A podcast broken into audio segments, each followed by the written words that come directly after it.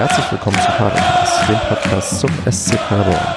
Mein Name ist Stefan, das ist Ausgabe 183 und mit mir dabei sind heute der Basti. Hallo. Und der Andreas. Schönen guten Tag. Ja, wunderbar, dass wir uns heute hier zusammengefunden haben, denn wir können Andreas, du musst aufhören, nebenbei zu klicken. Wir können nämlich, oder dich muten dann, ähm, wir können nämlich über einen, äh, über einen schlecht gelaunten Stefan reden, der es hasst, wenn Leute nebenbei klicken. Und aber auch über einen wundervollen Auswärtssieg in Freiburg. Und ja, das ist dann noch einiges auf den Transfermarkt für uns passiert, zumindest eine kleine Sache, die wir besprechen müssen. Und auch andere bunte Sachen haben wir im ja, Gepäck mit dabei.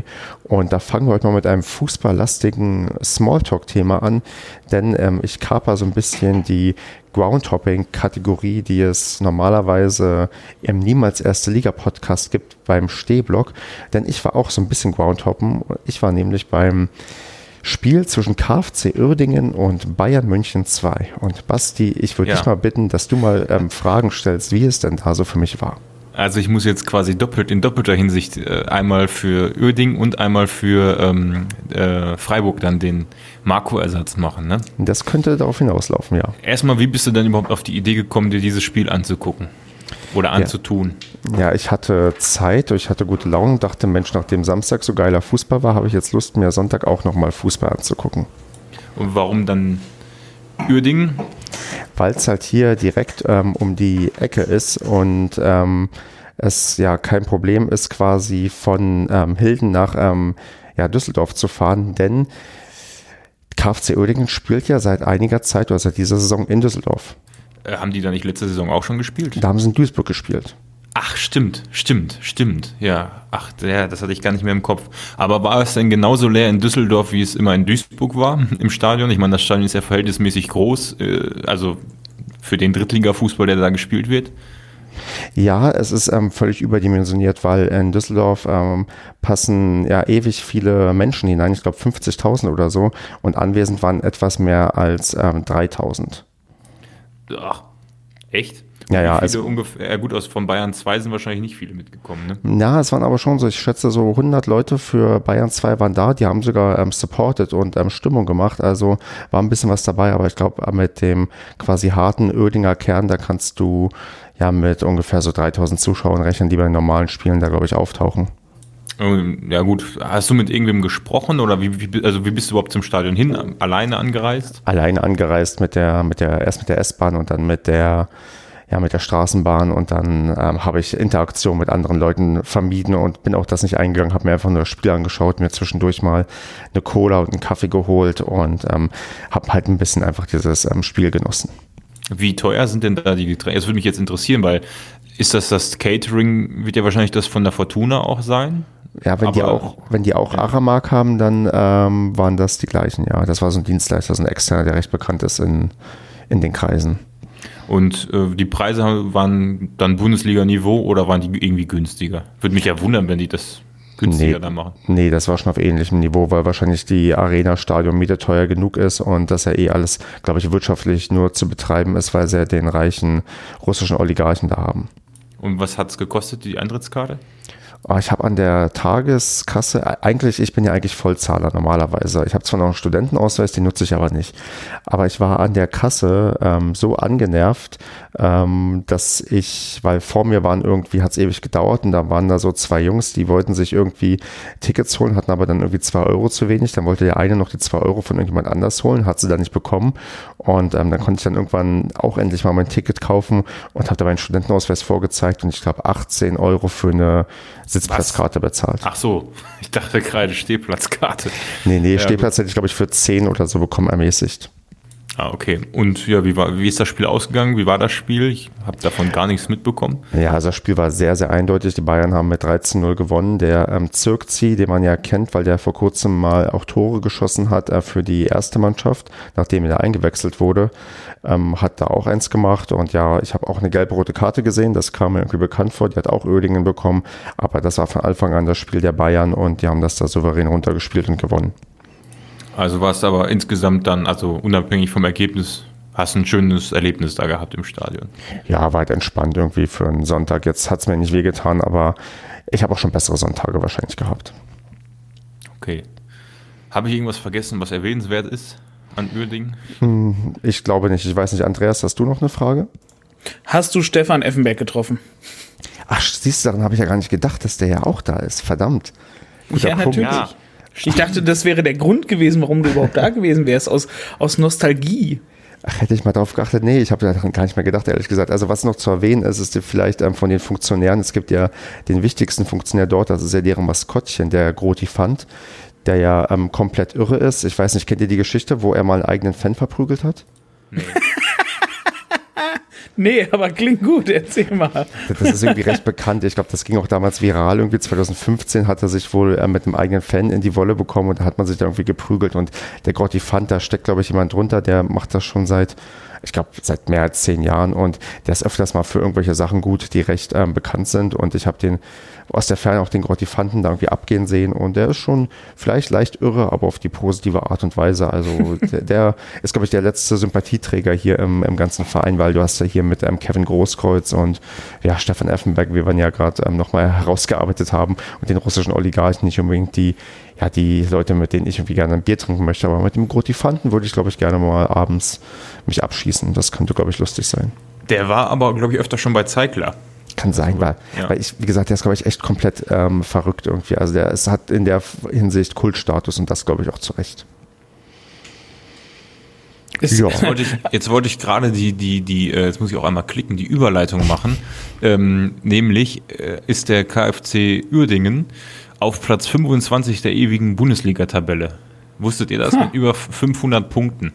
Und wir sind ja, das habe ich nämlich letztens rausgefunden, äh, mittlerweile, weil wir ja auch jetzt äh, einige Punkte gesammelt haben, äh, in dieser Saison schon an Preußen Münster, Fortuna Köln und dem SSV Ulm vorbeigezogen.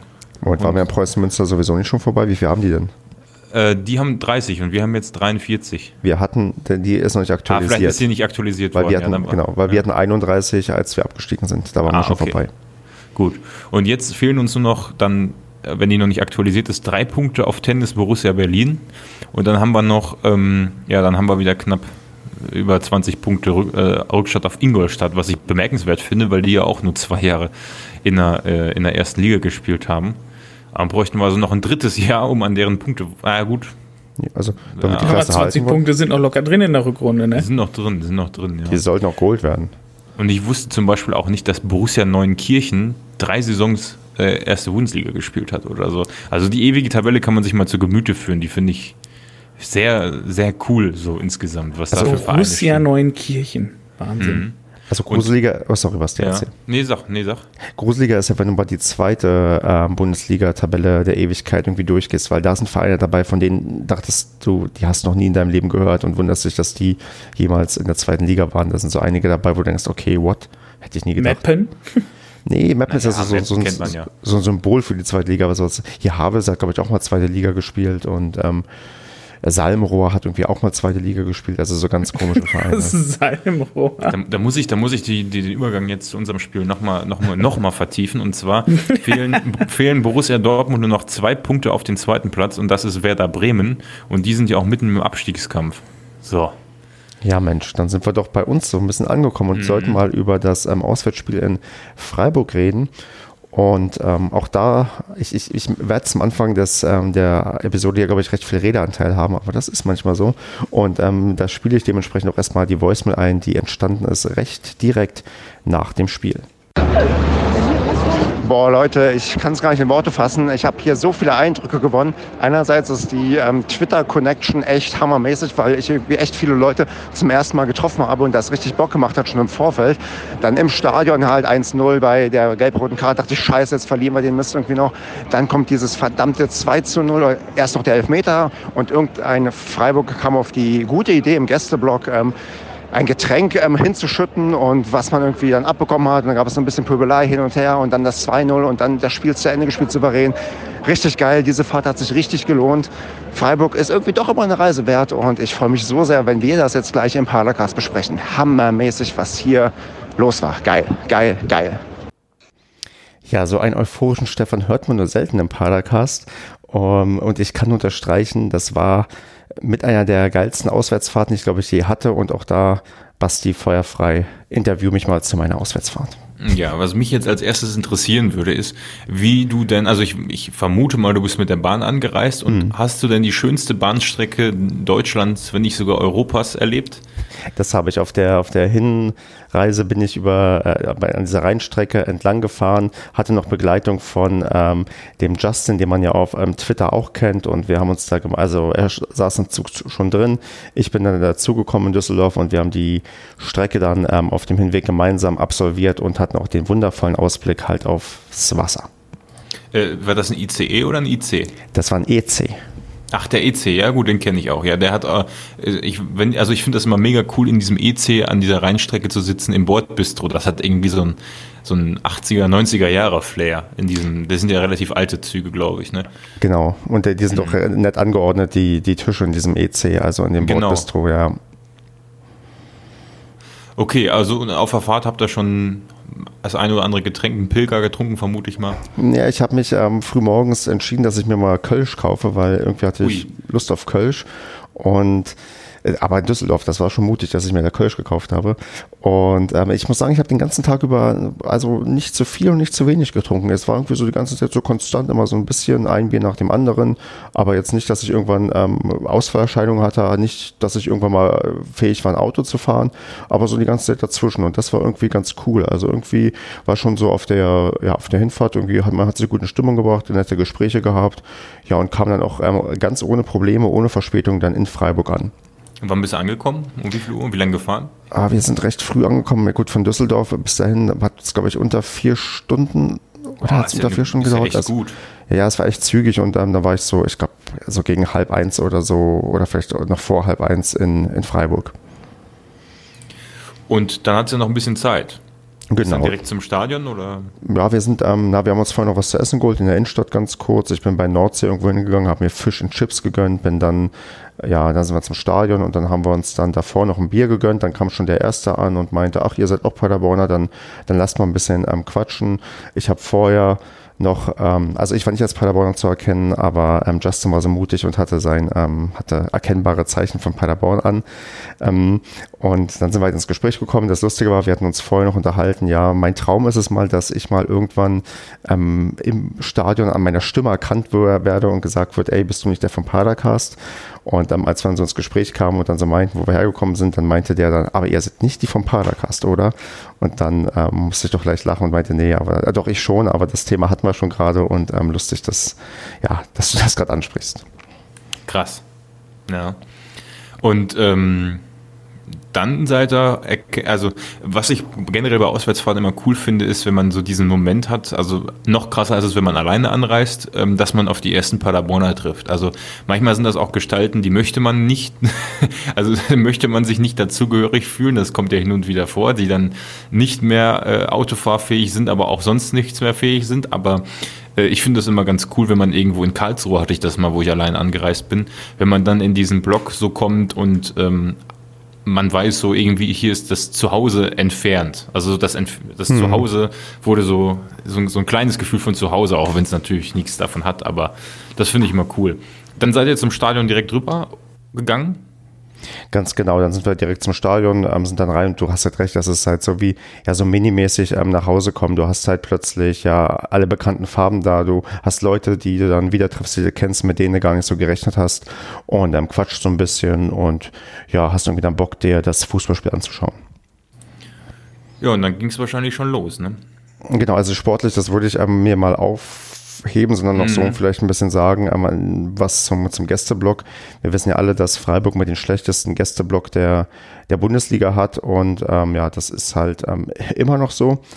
Und ja, sonst gab es halt ähm, ja, Alkohol, alkoholfreies Bier, weswegen mich vorhin ein Kollege drauf brach, brachte auf das Wortspiel Alkoholfreiburg und ich das eigentlich recht ähm, genial finde, das Wort Alkoholfreiburg. warum denn? Warum überhaupt alkoholfrei bei dem Spiel? Ich weiß es ehrlich gesagt auch nicht. Keine Ahnung, warum man sich da irgendwie ähm, entschieden hat für. Fans auch immer so aggro sind. Ähm, Andreas, ich musste dich gerade ähm, kurz wieder anmachen, weil ich habe gesehen, du hast gesprochen, ich habe dich nämlich noch gemutet, weil du zu viel im Hintergrund klimperst. Ähm, ja, natürlich, weil wir so viele Agro-Leute bei uns in der Gegend haben. Nee, ich weiß Andrea, auch. Der Andreas spielt noch Keyboard im Hintergrund Ja, nebenbei. ich glaube schon. Ich nehme nur eine, ich, ich mache noch Musik nebenbei, hallo? Multitasking. Nee, ich, hab, nee, ich weiß auch nicht, warum es da alkoholfreies Bier gab. Das sah auch so aus, als wäre das der, der Standard. Und naja, gut, dann, dann ist das halt so. Naja, Und ansonsten waren 23.500, sehe ich hier in unserem Vorbereitungsdokument. Das waren, glaube ich, 500 Paderborner, die gefehlt haben. genau. Aber das bedeutet ja, dass relativ viele da waren, oder nicht? Oder haben sie den Gästeblock, den, das Kontingent nicht ganz ab? Nee, das, das heißt halt, es waren 600 Leute, glaube ich, da, mit denen man gerechnet hatte. Also man hatte da, glaube ich, auch ähm, teilweise von den Blöcken dann wieder freigegeben für die, für die Freiburg-Fans. Und das war deutlich weniger los als ähm, vor fünf Jahren, wo wir in Freiburg ähm, gewonnen hatten. Da waren es über 1000, oder? oder genau, 1100 hatte man damals. Ja, und wie hast du, also, Andreas, ja? Ja, also man, man hat es auch im Fernsehen gesehen. Es ist wirklich so diese, dieses kleine hinterletzte Eck, was so gefühlt irgendwo reingeschoben ist, ne? Was der Gästeblock ist. Wie so ein Gehege. Richtig. Genau. Und dann hast Ja. du das Problem, dass du das Tor auf deiner Seite so gut wie gar nicht erkennen kannst. Also das ist halt schon ein bisschen ätzender, aber ja gut, das, Wie das ähm, Tor, wo wir die Tore drauf geschossen haben, oder was? genau, ja, das ist recht schwer einzusehen. Echt? Also, ja. Hä, Das das, ist doch direkt dahinter gewesen. Also nicht dahinter, sondern so. Ja. Da, der, der Gästeblock ist quasi hinten rechts, also hinterm ähm, Tor und da ist halt dann ähm, so, so viel im Weg. Das ist halt wie in Bielefeld, da siehst du auf der einen ähm, Seite auch das eigene Tor nicht, auf der äh, gleichen Seite und das Ah, ja. ist in Freiburg ähnlich, da hast du keinen guten Blick drauf. Nur, dass du in Bielefeld noch relativ hoch stehst, sodass du so Genau, ja. rüber gucken kannst. Ne? Genau, in Fre- Freiburg bist du recht tief, da hast du auch noch diese riesen Stufen da, die ähm, irgendwie dort sind.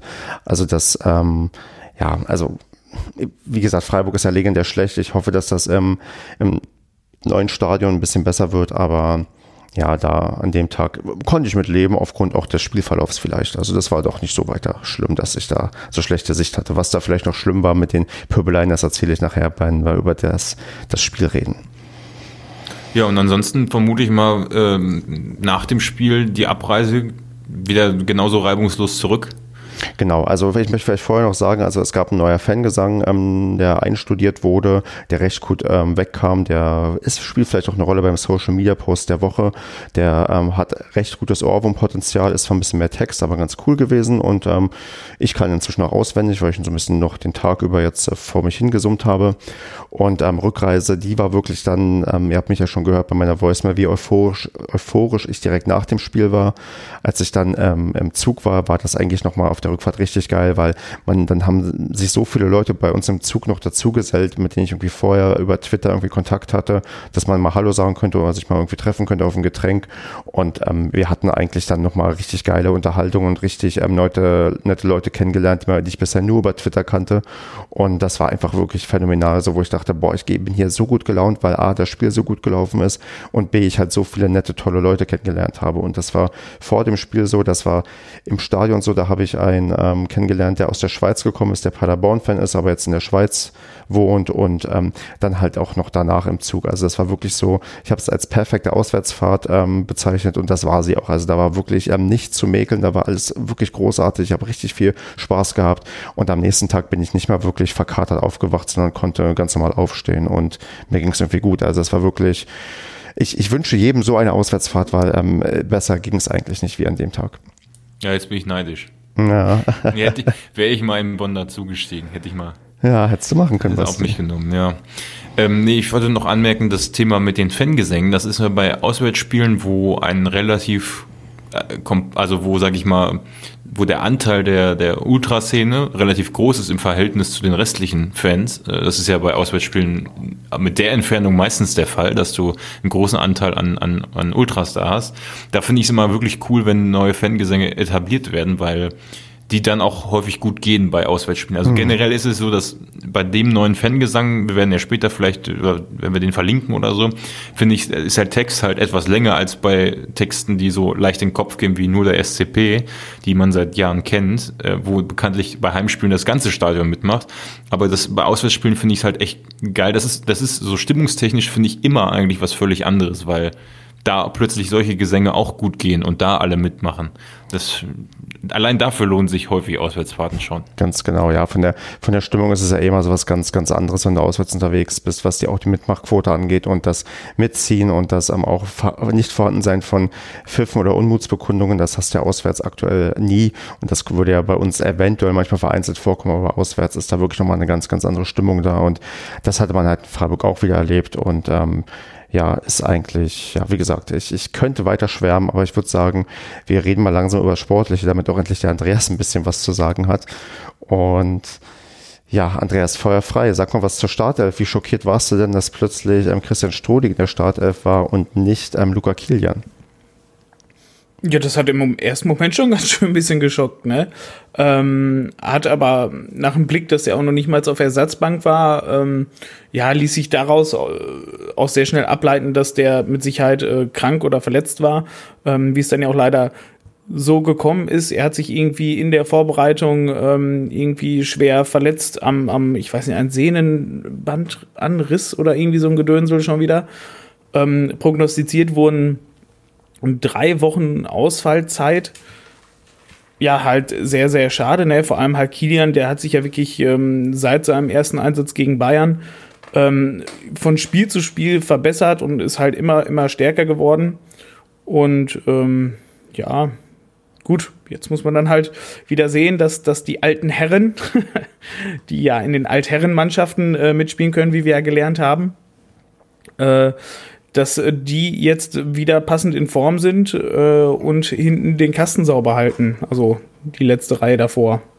Ja, und ähm, ja, Basti? Was ich dabei ganz interessant fand, war ja, mh, hm, also ich weiß nicht, war das die Verletzung einen Tag vorher? Oder das weiß war ich die, nicht genau. Ich, weil hm, ich hatte irgendwie im Kopf, dass es vielleicht auch zwei Tage vorher gewesen sein könnte, oder zumindest also andersrum angefangen. Ähm, die Aufstellung hat sich ja darauf hin, dass Kilian ähm, nicht äh, spielen konnte, anscheinend so verändert. Ich weiß nicht, ob das auch gekommen wäre, wenn er gespielt hätte, dass wir mit einem äh, mit einem Stürmer weniger gespielt haben. Das heißt, also so gesehen ist glaube ich Michel dann raus, ne? Und dafür ist hat dann Sabiri angefangen neben Jasula und Vasiliades, also zusammen im zentralen Mittelfeld.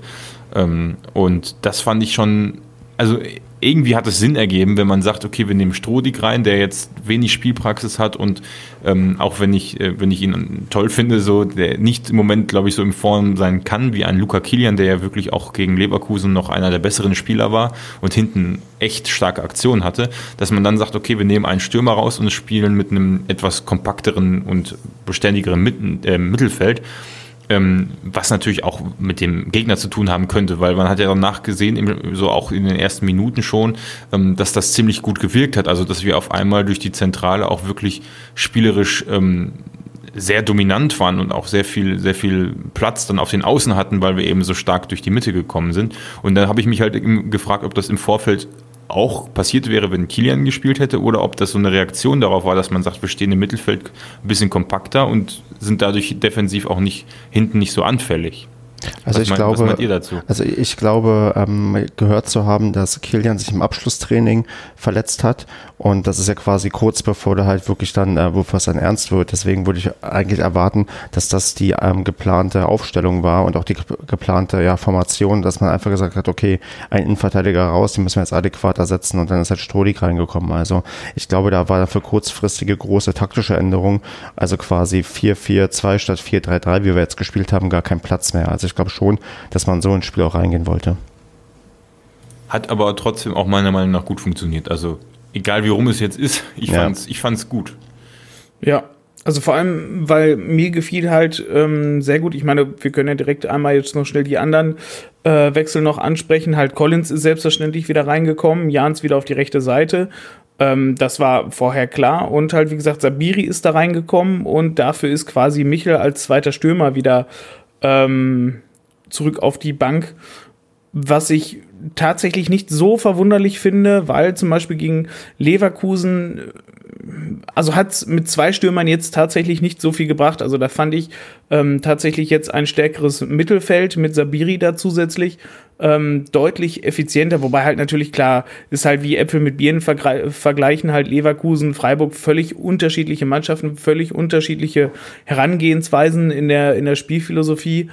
Ähm, aber dieses, dieses stärkere Mittelfeld, das gefiel mir halt insofern besser, weil in diesem Bereich, wo wir sehr oft immer Bälle verlieren, halt genau in, in diesem mittleren Bereich, quasi hinter der Angriffsreihe des Gegners, ähm, da haben wir immer sehr häufig die Bälle verloren, weil wir da einfach personell nicht stark vertreten waren. Und das hat sich jetzt ähm, durch die drei äh, Spieler, die wir da im Mittelfeld haben, halt nochmal deutlich gebessert. Also das, das finde ich ist generell ein Prinzip, das gefällt mir generell gut und das würde ich mir tatsächlich sogar dann auch gegen Wolfsburg wünschen.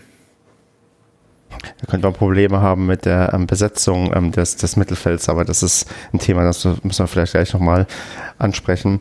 Ja, okay, dann ähm, Andreas, wie hast du denn dann gesehen, wie, also ich würde sagen, die erste Halbzeit kann man fast in wenigen Sätzen abarbeiten, zumindest meine Erinnerung. Wie war das denn so aus Sicht des, ja, des Fernsehzuschauers? also die, die erste Hälfte fand ich in, in Summe halt doch tatsächlich sehr langweilig. Ähm, war halt, ja, wenn sie im Fernsehen sagen, wenn der Kommentator sagt, ähm, die erste Hälfte war natürlich nicht langweilig, aber sie war sehr taktisch geprägt, dann möchte er sagen, sie war nicht langweilig, aber eigentlich doch schon. ähm, ja, es, ich weiß nicht, es waren halt, also Freiburg fand ich persönlich halt sehr, sehr, sehr passiv. Ähm, die hat, wenn man so Freiburg oder generell halt auch die anderen Bundesligisten, die gegen uns jetzt gespielt haben, die haben uns ja alle, nachdem, ich weiß gar nicht, wer was am, am dritten, vierten Spieltag oder so haben die angefangen, uns hoch zu pressen. Seitdem hat das ja auch eigentlich gefühlt jeder Gegner gemacht, dass er uns sofort quasi äh, angegriffen hat, direkt schon ab Torwart. Und das war halt bei Freiburg in der ersten Hälfte, fand ich irgendwie so überhaupt nicht. Die standen tatsächlich nur, nur viel dabei, standen halt in den Räumen, ähm, haben versucht, irgendwie die, die Laufwege zuzumachen und wir hatten unfassbar viel Ballbesitz, so zumindest so kam es mir vor.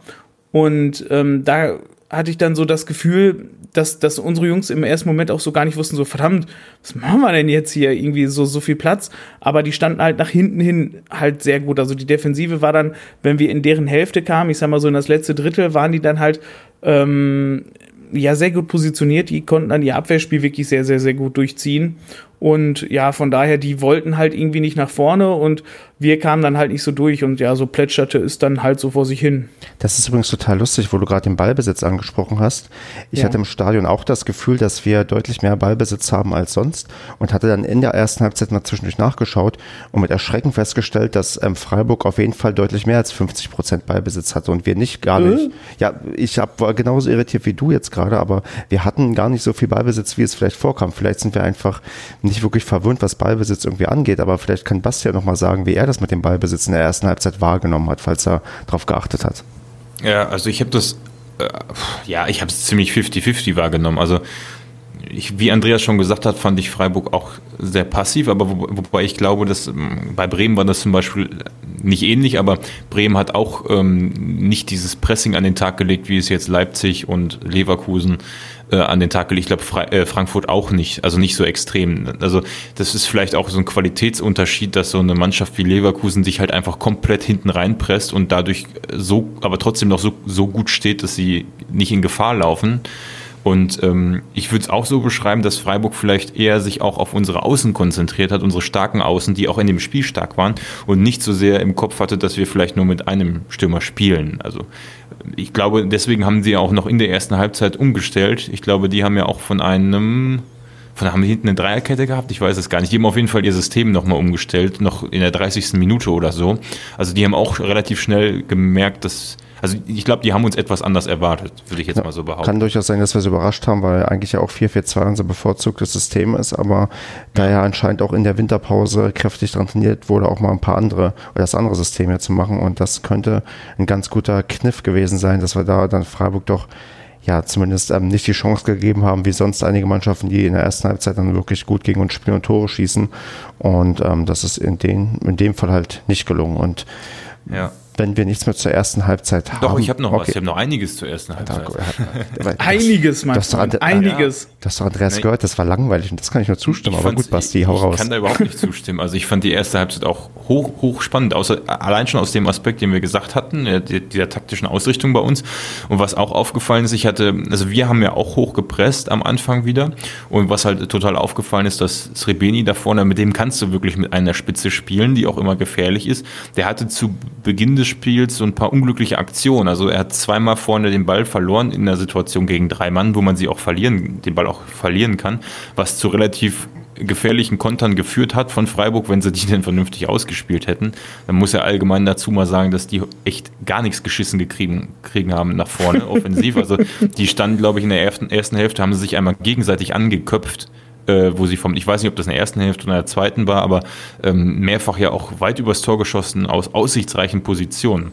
Und äh, ich glaube, das war in der ersten Hälfte, wo die sich beide im, völlig blank bei uns im Strafraum angeköpft haben, mhm. der Petersen und noch irgendwer. Und ähm, was da wieder aufgefallen ist, wie gegen Leverkusen sind wir bei so langen, langen Bällen aus dem Halbfeld oder auch bei, bei, von, der, von der Seitenlinie, fand ich jetzt Christian Strodig nicht so, also weiß ich nicht. Also ich sag mal so, wir hatten dann ein paar Stellungsfehler in der Innenverteidigung, die durchaus hätten bestraft werden können, ein oder zwei, aber grundsätzlich natürlich wesentlich weniger gefährliche Bälle von Freiburg als äh, von Leverkusen. Und was ich noch sagen wollte, ähm, was wir jetzt fast übergangen sind, aber was ja eigentlich für die zweite Hälfte noch sehr wichtig ist, fand ich die Verteilung der gelben Karten äh, irgendwo vertretbar, weil der Schiedsrichter relativ früh so eine Linie gefunden hat mit Jasula, wo er dann direkt gelb gegeben hat und dann kamen noch diverse Aktionen ähm, danach, die dann auch konsequent auf Freiburger Seite mit Gelb bestraft wurden und bei Jans hat er eine gelbe Karte übersehen, die hätte der wohl auch kriegen dürfen.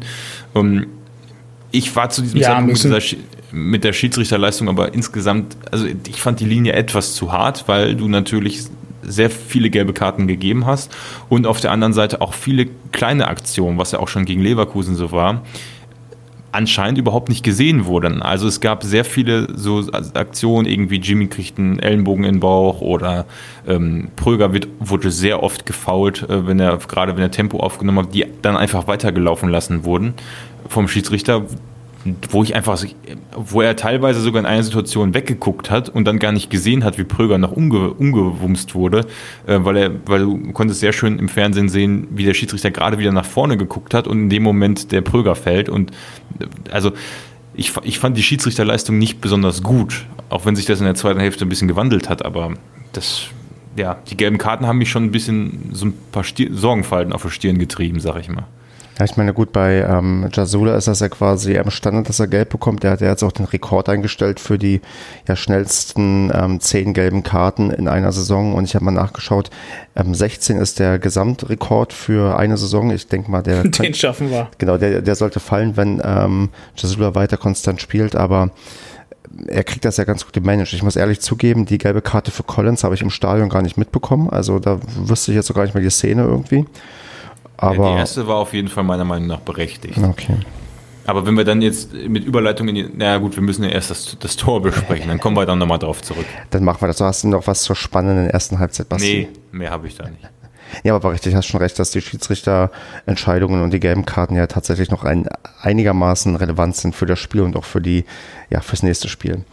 Aber kommen wir erstmal zu dem ersten schönen Moment ähm, des Spiels und zwar nach einem ja, äh, nach Vorarbeit von Srebeni, der den Ball ähm, nach vorne zu Jimmy spielt, der dann richtig schon schnell sich ähm, durchsetzen kann, gelingt das 1 zu 0 und damit das erste Bundesligator für Jimmy, was er sich eigentlich endlich auch mal verdient hat. Und ähm, ich muss, glaube ich, äh, nicht sagen, wie sehr ich im, im Auswärtsblock ausgerastet bin, aber Andreas, wie sehr bist du denn ausgerastet und was gefiel dir besser, dass ähm, Srebeni einen weiteren Scorerpunkt geholt hat oder dass Jimmy endlich sein erstes Bundesligator gemacht hat? Ich war, also ich war unfassbar überrascht, dass Jimmy erst das erste Tor geschossen hat in der, äh, in der Bundesliga. Irgendwie war das Gefühl so das dritte. Ähm, aber ansonsten natürlich, also, also grundsätzlich für ähm, den Einsatz, wie, wie Klaus und Srebeni den Ball da erobert haben auf der Seite und dann natürlich äh, Srebenis Übersicht, ähm, den Ball dann halt so nach vorne zu geben und wie Jimmy dann an dem Verteidiger da vorbeigerannt ist, weil der war ja im Moment äh, der, der, der Ballabgabe ähm, wo ich nämlich schon gedacht hatte nachher, ach scheiße, das war bestimmt abseits. Aber der stand ja bestimmt locker ein Meter, anderthalb Meter nicht im Abseits und hat auf, auf diesen kurzen Metern hat Jimmy den Verteidiger komplett umlaufen. Also von rechts an dem vorbei, ist vor dem hergelaufen auf die linke Seite, hat den Ball geholt und hat er noch eiskalt abgeschlossen und am Torwart vorbei den Ball ins Netz gebracht. Also das fand ich grundsätzlich ein, ein ähm, komplett geiles Tor von, von der Balleroberung bis dann zum Tor hin. Also richtig, richtig gut.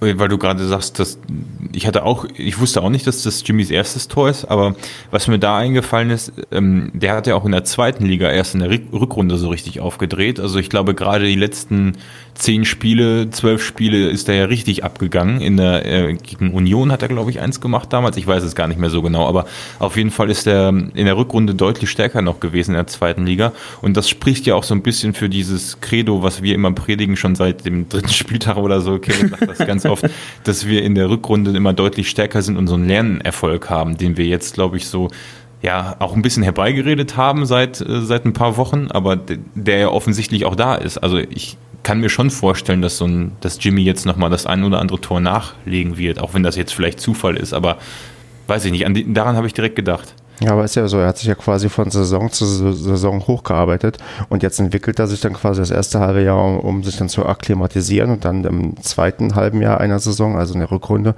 da startet er dann richtig durch. Also der, der, das, was wir vielleicht herbeischreien oder uns einreden, ist vielleicht gar nicht so sehr eingeredet, sondern dann tatsächlich so ein ganz natürlicher Lerneffekt, der, wenn er die Fähigkeit dazu hat, das auch dann entsprechend jetzt anwenden kann und ähm, umso schöner, dass es jetzt geklappt hat, dass er auch so ein wichtiges Tor gemacht hat. Und ähm, ich hatte ja schon, ich habe schon so ein bisschen gezittert, weil ich hatte schon so Angst, okay, der hat jetzt irgendwie doch gefühlt Zeit, irgendwie abzuschließen und dann ist ja der Torwart mhm. doch noch so ein bisschen dran gewesen. Und ähm, du siehst auch, glaube ich, in der, in der Wiederholung, dass er auch nochmal, glaube ich, kurz hochguckt, ob er vielleicht irgendwo abspielen muss oder guckt, wo der Torwart und so ist. Also das war schon so noch mit so die letzten Zehntel Sekunden, bevor der Ball reingegangen ist, hatte ich noch meine Zweifel, dass er das irgendwie schafft, aber dann ist er halt drin und ja, dann wunderschön, wenn man aus auswärts erstmal vorne liegt, würde ich sagen. Also ich kann mir das im Gästeblock eigentlich sehr gut vorstellen. Ich meine, die, diese Eskalation, ich meine, du siehst erstmal diesen Pass von Srebeni, der äh, wo du im ersten Moment denkst, so ja, da könnte jetzt so eine kleine Chance draus entstehen, aber in der Regel bei so einem Ball ist der Verteidiger schneller und dann ist das ganz schnell geklärt und dann siehst du auf einmal, wie, wie der Ball immer länger wird und der Laufweg von Jimmy irgendwie passt und dann, dann ist er da am Ball und dann kann ich das, also da wäre ich wirklich in dem Moment gerne im Stadion gewesen, wenn du den auf den Block zulaufen liest, weil da fängst du ja wahrscheinlich schon an zu wippen mit den Füßen und, und, und guckst, wie er läuft und läuft und läuft und läuft und dann ist er ja noch relativ langsam ins Tor gekullert, der Ball dann. Oder so, so, ja, zumindest war er jetzt so noch abgefälscht und dadurch nicht so schnell. Da musste ja wirklich diese letzten fünf Meter, bevor der Ball dann im, im Tor zappelt, muss man ja wahrscheinlich das, ist ja wie eine Bombe, die losgezündet wird im Block. Ja, natürlich dann wieder mit diesem Vorbehalt, dann ist das Ding drin und du hast Angst, dass jetzt gleich der Videoschiedsrichter sagt, war abseits. Er war echt so? Ja, es ist halt intuitiv immer. Also man sieht es ja sowieso nicht aus, aus dem Gästeblock, ähm, auf welcher Höhe der gestartet ist und wo irgendwie nicht. Und dann hast du natürlich erstmal kurzzeitig Angst und ähm, bist erst wirklich, also ich bin immer erst komplett ruhig, wenn erst das Spiel wieder angepfiffen wird, weil ich dann genau weiß, okay, jetzt kann nichts mehr passieren. Bis dahin hast du noch so ein paar bange Sekunden, aber es war halt recht schnell klar und dass da auch nichts irgendwie überprüft wurde. Trotzdem denkst du im ersten Moment, wenn der Ball drin ist, erstmal, okay, lass es bitte kein Absatz gewesen sein. Ja, es ist ein bisschen schade, weil normalerweise ist genau so eine Situation ja, die sich so lange aufbaut. Ja. Äh, ich, da zündet ja eigentlich der Gästeblock dann. Ich, direkt. ich, ich, ich habe mich schon gefreut, keine Sorge, aber halt dann, du freust dich und denkst du, ach nee, warte, freue dich nicht zu früh und dann wirst du irgendwann erleichtert. Aber das, wie gesagt, das, das, das, der Torjubel hat mhm. sich bei mir verändert durch den Videoschiedsrichter. Aber das hat wir letzte Woche, brauchen wir diesmal nicht. Es war trotzdem ein sehr schöner Moment, als der Ball endlich drin war.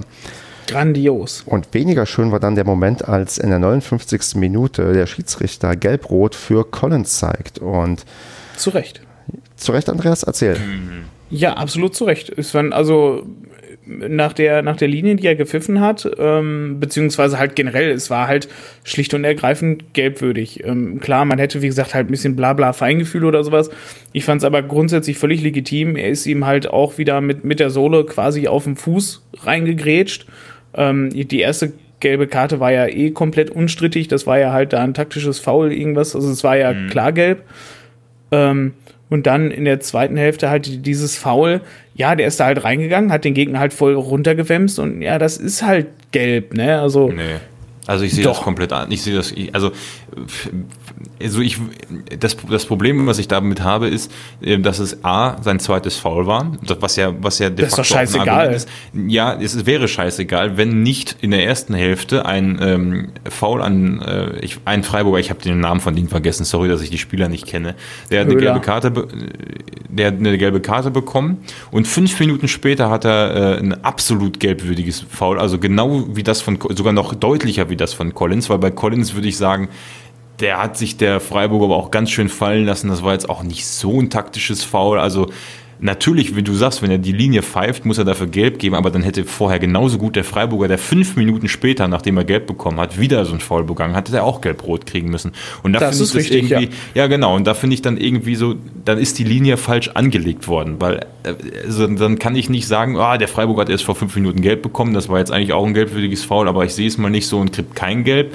Ähm, und in der zweiten Hälfte pfeife ich dann aber in, bei Collins gelb. So, und also für mich darf da diese Zeit, wenn es die gewesen ist, die dazwischen lag, keine, keine, äh, also das sagt man immer, der hat gerade das Gelb bekommen, jetzt mit Gelb-Rot vom Platz stellen wäre ein bisschen zu viel und so. Und für mich ist die Zeit dazwischen scheißegal. Wenn ich so eine Linie pfeife, dann hätte ich den Freiburger da auch vom Platz stellen müssen. Und das finde ich so ein bisschen blöd, weil das für mich einfach nur zeigt, natürlich in der Linie hat, kann man die gelbe Karte da geben, aber ich finde es so völlig, also nicht willkürlich, aber so echt so, wäre es andersrum gewesen, wäre der Freiburger vom Platz geflogen. Und dann ist das für mich einfach das Zeichen, dass die Linie in diesem Spiel mit den gelben Karten einfach bl- blöd war und nicht, äh, nicht angemessen war, weil es auch kein übertrieben hartes Spiel war. Also es gab, also wenn ich mir andere Spiele angucke, die so vier, fünf, sechs gelbe Karten haben, plus noch der Trainer wird verwarnt, ähm, da denke ich mir, oh Gott, da ist ja richtig was los gewesen, aber das war ja eigentlich gar nicht so. Also deswegen finde Ja, ich da- das echt nicht vertretbar.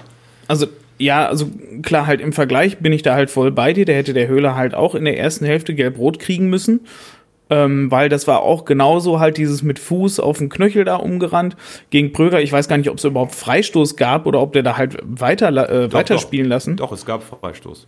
Ja, Freistoß gab's, na immerhin. Ja. Aber Ja. ja, da, bin, da bin ich voll bei dir, der jetzt gelb-rot gegen müssen. Aber unabhängig davon, ne, wenn man das halt komplett alles außer Acht lässt, war halt gelb-rot, weil es beides halt taktische Fouls waren und Weggrätschen waren, war es halt zweimal gelb. Also grundsätzlich an sich fand ich das legitim. Ja, im Vergleich zu das der Höhler hätte da auch gelb-rot kriegen müssen. Ja, bin ich auch voll bei dir. Aber dafür hat zum Beispiel Jans später auch keine gekriegt. Und das wäre aber auch schon, so- ich sag mal, ja, dunkelgelb aber, aber genau gewesen. das ist ja wieder ein, unabhängig davon, wenn man jetzt die Schiedsrichterleistung beurteilt, ähm, ich, ich rechne ja nicht die gelben Karten gegen, sondern wenn der so die Linie fährt, dann hätte Jans natürlich eine gelbe kriegen müssen, dann hätte der eine auch ein gelb-rot kriegen müssen, dann hätte Collins gelb-rot kriegen müssen, dann, ja, aber dann, also das, für so ein Spiel mit, mit, mit so wenig Härte ist es einfach übertrieben gewesen und bei Jans hat er es einfach nicht Ja. richtig gesehen.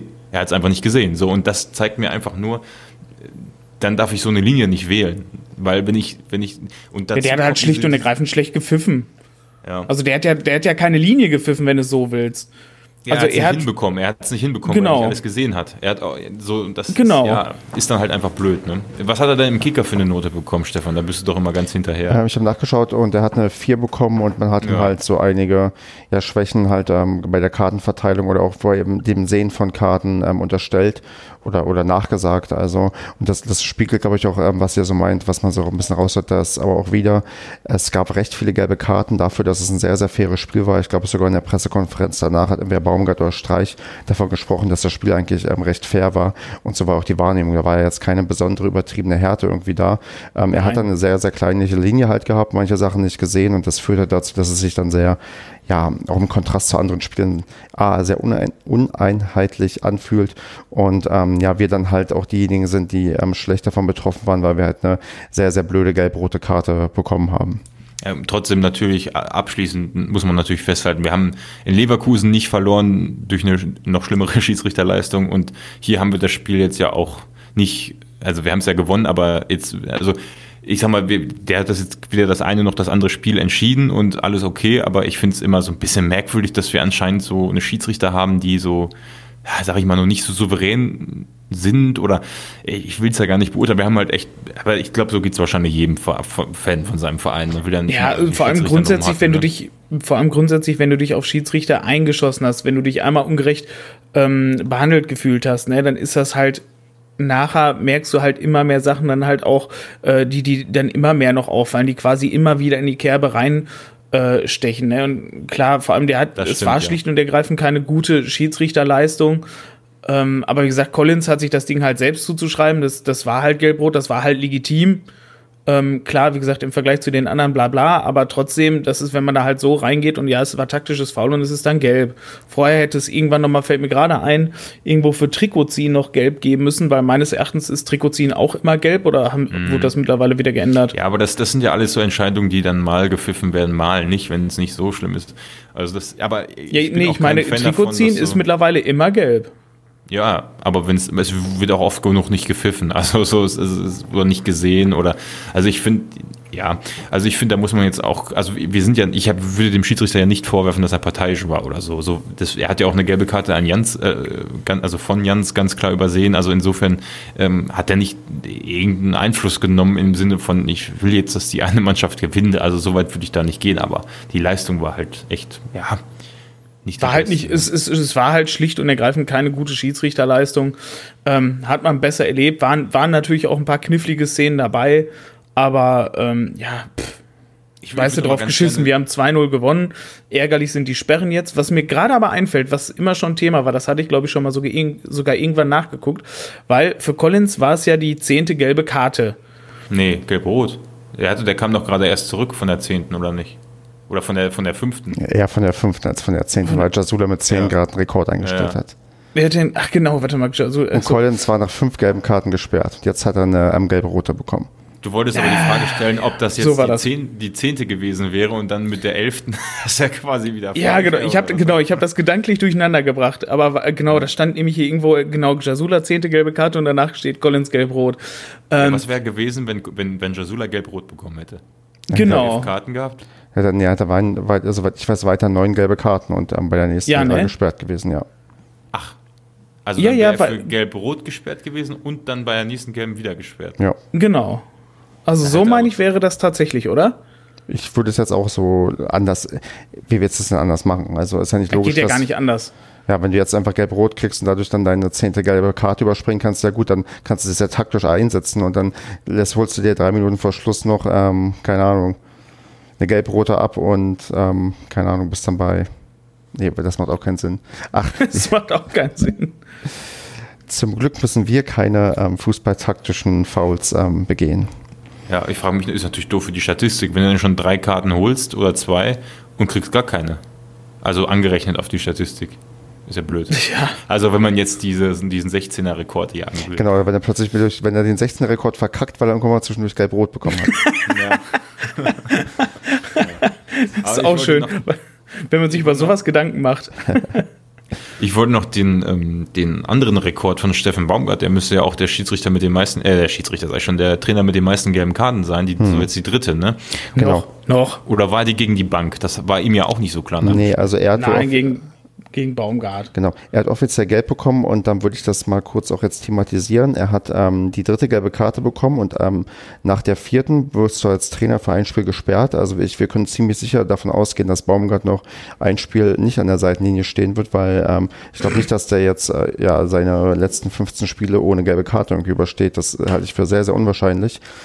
Mm, Da muss er sich ähm, tatsächlich ähm, meiner Meinung nach ein bisschen an die eigene Nase fassen, denn in der Winterpause gab es ja von, äh, ich glaube, Lutz Michael Fröhlich hat sich ja geäußert zum Thema, äh, ja, wie sieht's denn aus mit, ähm, ja, mit Verwarnungen für vehementes Fordern von, ähm, ja, von Karten und zu viel Meckern. Und da wurde gesagt, dass man ähm, jetzt viel, viel ähm, konsequenter da durchgreifen möchte. Denn in den Regeln heißt es ja, dass wenn ein Spieler irgendwie reklamiert, sich über eine Schiedsrichterentscheidung beschwert, dann ist das eigentlich zwingend immer gelb. Also da gibt es in den Regeln gar keine Auslegung. Meckern bedeutet gelb oder sich beschweren oder irgendwas den Schiedsrichter ähm, korrigieren zu wollen, ist immer gelb. Wird nicht so gemacht, ist auch gut so, dass es nicht so gemacht wird. Ja, also ich meine, das wäre auch die, das heftigste, Nee, ne? weil genau. wie, also da wird ja jeder Trainer mit Gelb-Rot vom Platz Genau, fliegen in richtig. jedem Spiel. Aber man lernt, glaube Außer ich, Favre.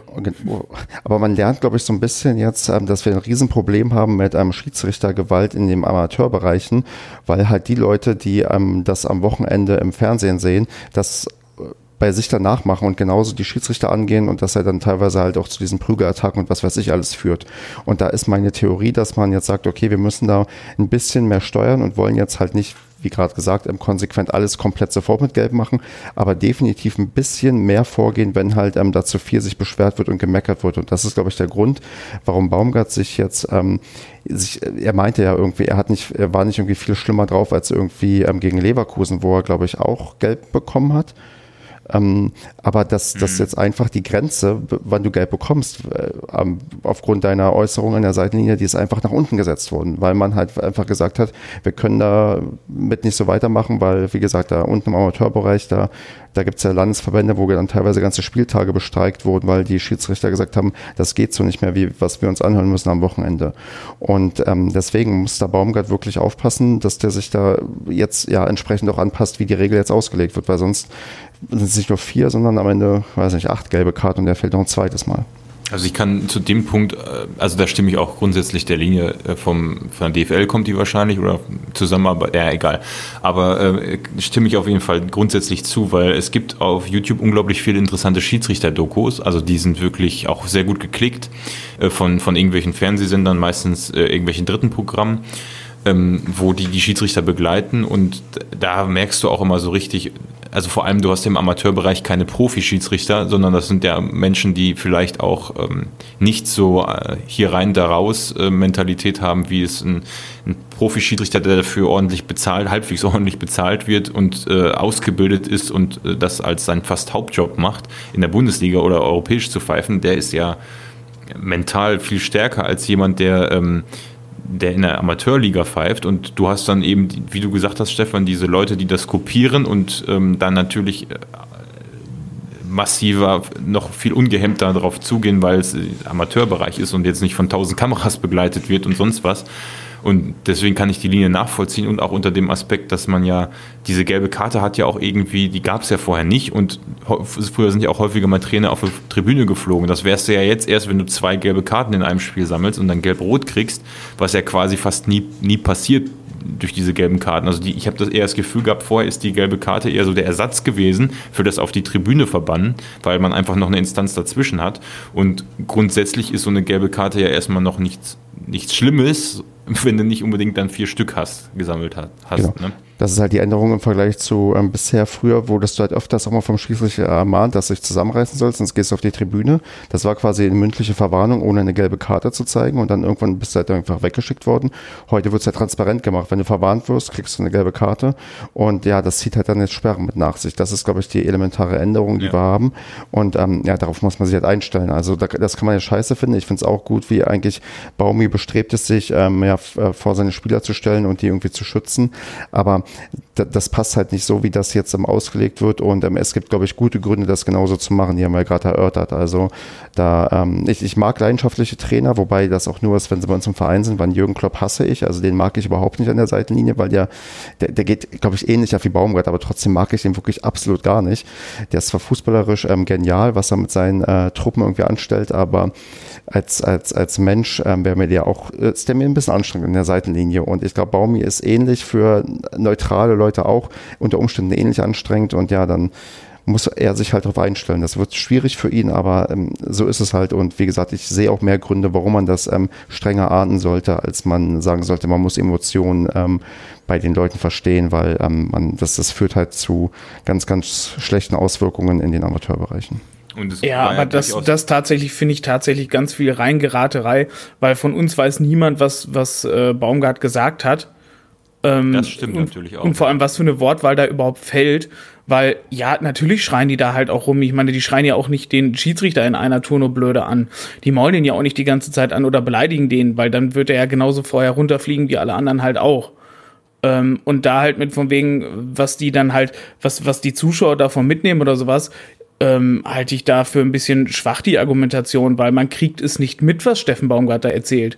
Außer halt die, die ganzen Feinpinkels da auf der Haupttribüne, die da äh, rumpöbeln, die kriegen das dann vielleicht mit, was Baumgart da noch rumschreit. Aber ansonsten bekommt es weder einer im Fernsehen mit, es sei denn halt, die Mikros stehen gerade ganz zufällig ganz gut und es ist unfassbar leise im Stadion.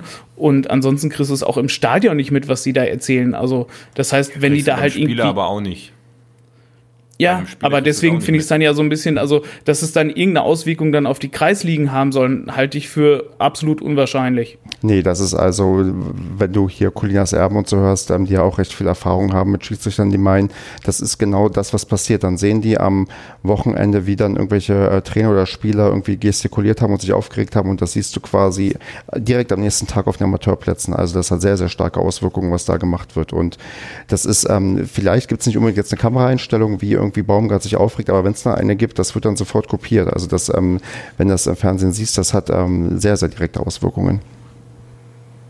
Und was ich noch ergänzen wollte, ist, dass es ja auch durchaus in der Vergangenheit so gewesen ist, wenn du zu häufig vom äh, Feld geflogen bist als ähm, Funktionär oder Trainer, dass du dann auch häufiger, also da, das, die Instanz gibt es, glaube ich, auch, wenn du zwei, dreimal vom Feld geflogen bist, dass du dann auch für ein Spiel aussetzen musst oder so. Oder, oder ist ja öfter auch schon vorgekommen, glaube ich, bei ähm, in der Bundesliga sogar bei, war das Roger Schmidt oder wer war das? Ich weiß es gar nicht mehr. Aber ist schon, also das, das ist ja jetzt nichts Neues, es ist halt nur mit den Karten so ein bisschen ja. Tatsächlich ist es mit den Karten transparenter einfach. Das ist vielleicht ja. sogar ein Vorteil, dass man nicht mehr so sagt, ja, okay, warum, sondern du hast eine ganz klare Regel, wie, ich meine, bei den Spielern fragst du auch nicht, ob die fünf gelben Karten berechtigt waren oder nicht. Wenn die da halt zusammen hast, dann setzt du halt aus und darauf muss man sich halt einstellen.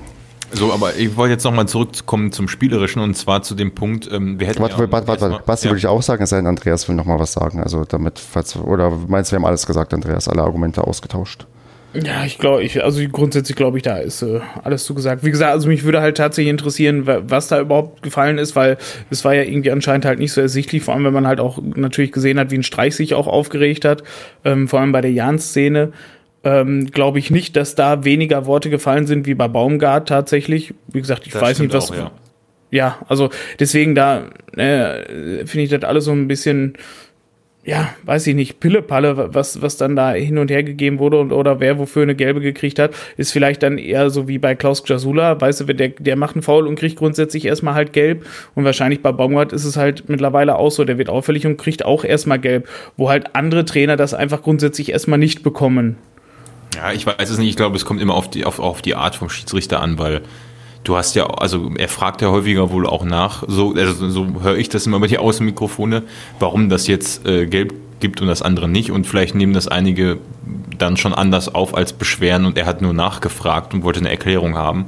So schätze ich das häufig ein und das wird dann schon, ist dann schon zu viel. Dann kann ich auch wieder verstehen, dass man dafür keine gelbe kriegt, wenn der Herr Streich auch keine gelbe kriegt. Also ich kann da, ich kann ihn da auch nachvollziehen und ich kann auch die.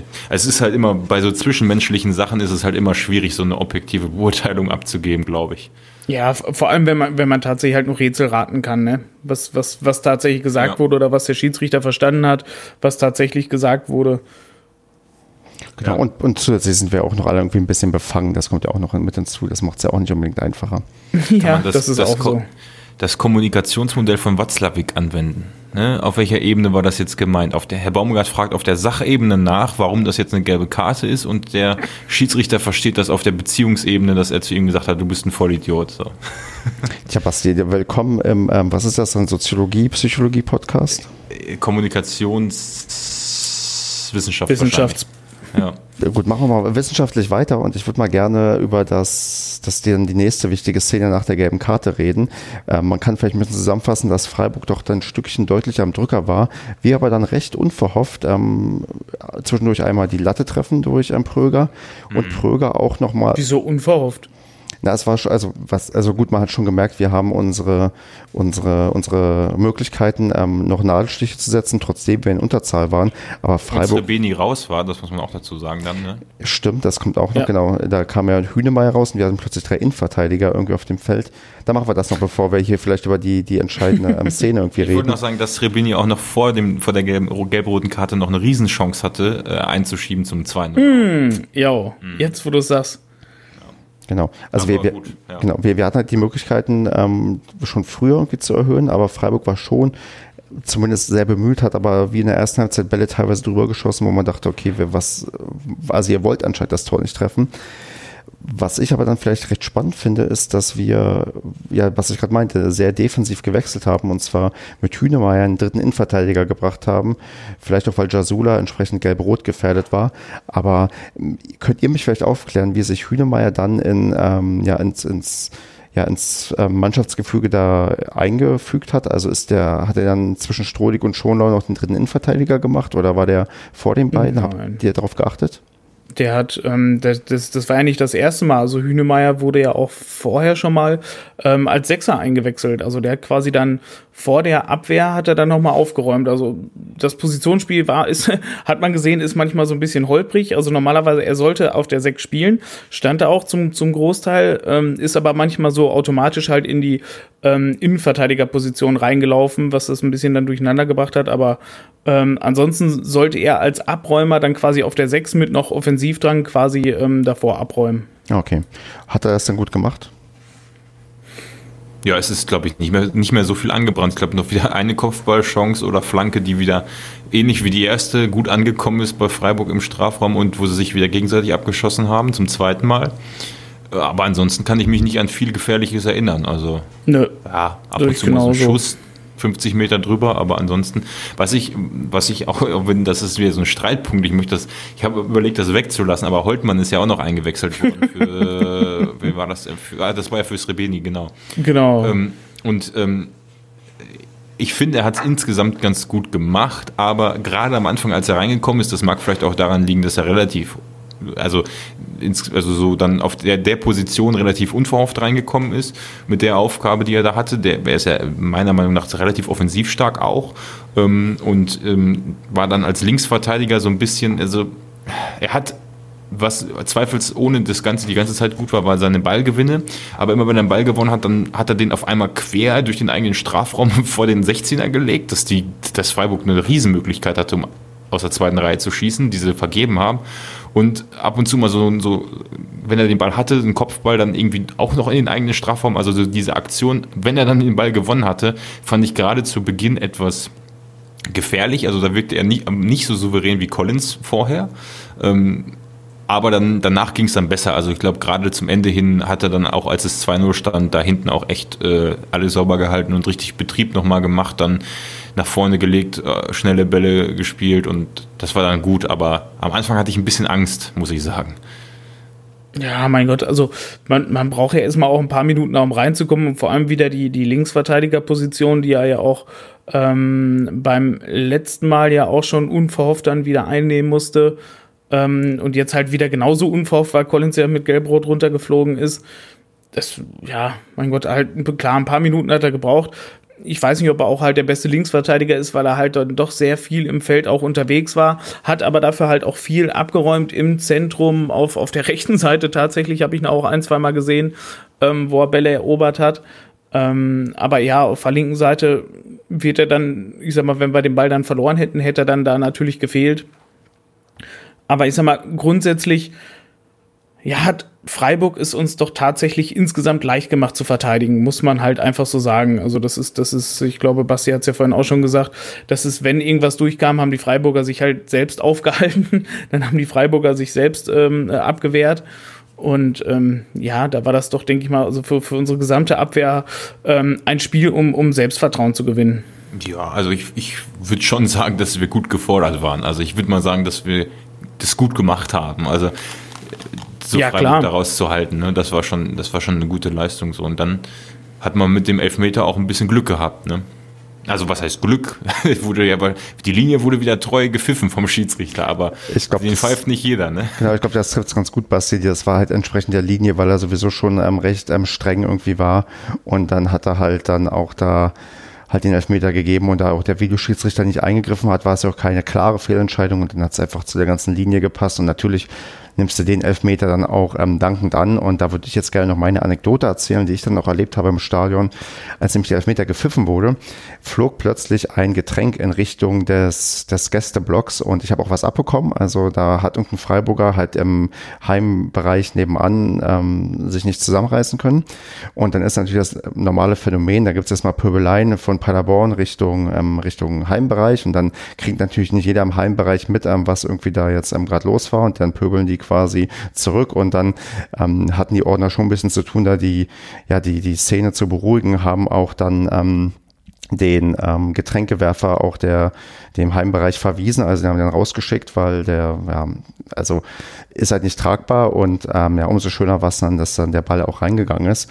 Ähm, ich muss dazu vielleicht noch sagen, also ich, ich, also ich finde das immer erstaunlich. Also die Leute, die halt so direkt neben so einem Gästebereich sind, die sollten ja schon damit klarkommen, dass da halt Gäste daneben sind. Das ist nicht unbedingt der einfachste ja, Ort, um irgendwie ja. ähm, Fußball zu gucken. Also ich merke das ja selbst, wenn neben mir die ähm, Heimfans sind und zum Beispiel ein Tor fällt für, für, die, ähm, für die Heimmannschaft. Ich gucke eigentlich immer nur stur geradeaus, weil ich immer keinen Bock habe auf diese ähm, Pöbeleien oder ähm, hämischen ähm, Grüße irgendwie Richtung, Richtung Gästebereich. Und ähm, man muss da schon irgendwie abgehärtet sein, dass man halt ähm, ja klarkommt und dann nicht irgendwie ja, die Nerven verliert, nur weil dann die eigene Mannschaft einen Elfmeter bekommt. Also das war ja ein bisschen um, ja, unangenehm, aber ich fand es dann doch fair, dass ja der Typ verwiesen wurde und wir halt dann auch noch das ähm, 2 zu 0 gemacht haben. Und also, ähm, dann war man ich auch. Wollte, ich wollte dann nochmal einhaken danach, mh. wenn du. Ja. ja, dann wollte ich, wollte ich vielleicht noch abschließend sagen, auch als dann das Spiel vorbei war, hat man dann auch ähm, sehr schnell dafür ähm, gesorgt vom Ordnungsdienst, dass halt der, ähm, der komplette ähm, Block nebenan halt geräumt wurde, damit er nicht noch weiter irgendwie die Stimmung sich hochschaukelt, weil das war mit dem Elfmeter dann auch immer nicht so ganz gegessen. Also da war schon irgendwie auf beiden Seiten zumindest noch Redebedarf. Also ich muss ja wirklich sagen, ich, dieses Thema hatten wir zwar schon öfter, aber ähm, ich finde das auch mal erstaunlich. Also ich erinnere mich noch an Jena, wo die, wo die, äh, äh, da haben wir noch relativ scheiße gespielt und verloren und wo die Heimfans richtig gegen Steffen Baumgart abgegangen sind. Die haben den komplett gehatet und nicht nur gegen ihn, sondern auch gegen den, den ganzen Gästeblock und in Hamburg und in Köln war das auch so. Da kann ich noch etwas eher nachvollziehen, weil das halt einfach ein großes Stadion mit vielen Idioten ist, die also mit wenigen Idioten, die aber dann natürlich auffallen, weil es bei so einer Masse dann doch viele Idioten sind.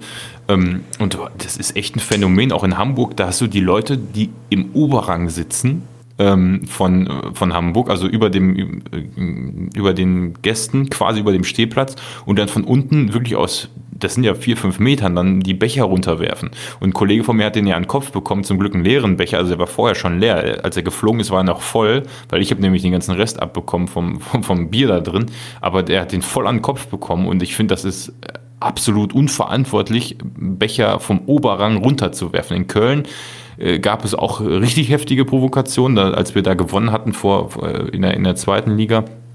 Ähm, das war auch richtig krass, also von, von den Sitzplätzen schräg über einem. Ähm, also da fliegen wirklich oft Gegenstände und ich finde das echt beschissen, muss ich sagen. Wobei ich dann aber auch zu der Fraktion gehöre, wenn, wenn sowas angeflogen kommt, dann werfe ich auch einen zurück. also wenn, wenn, wenn schon so angefangen wird, dann ne, also sollte man vielleicht auch nicht machen, aber das geht mir auch immer tierisch auf den Sack, aber ich lasse mich da auch leider immer provozieren. Ja, Wer ohne Bier ist, der wäre für den ersten Becher.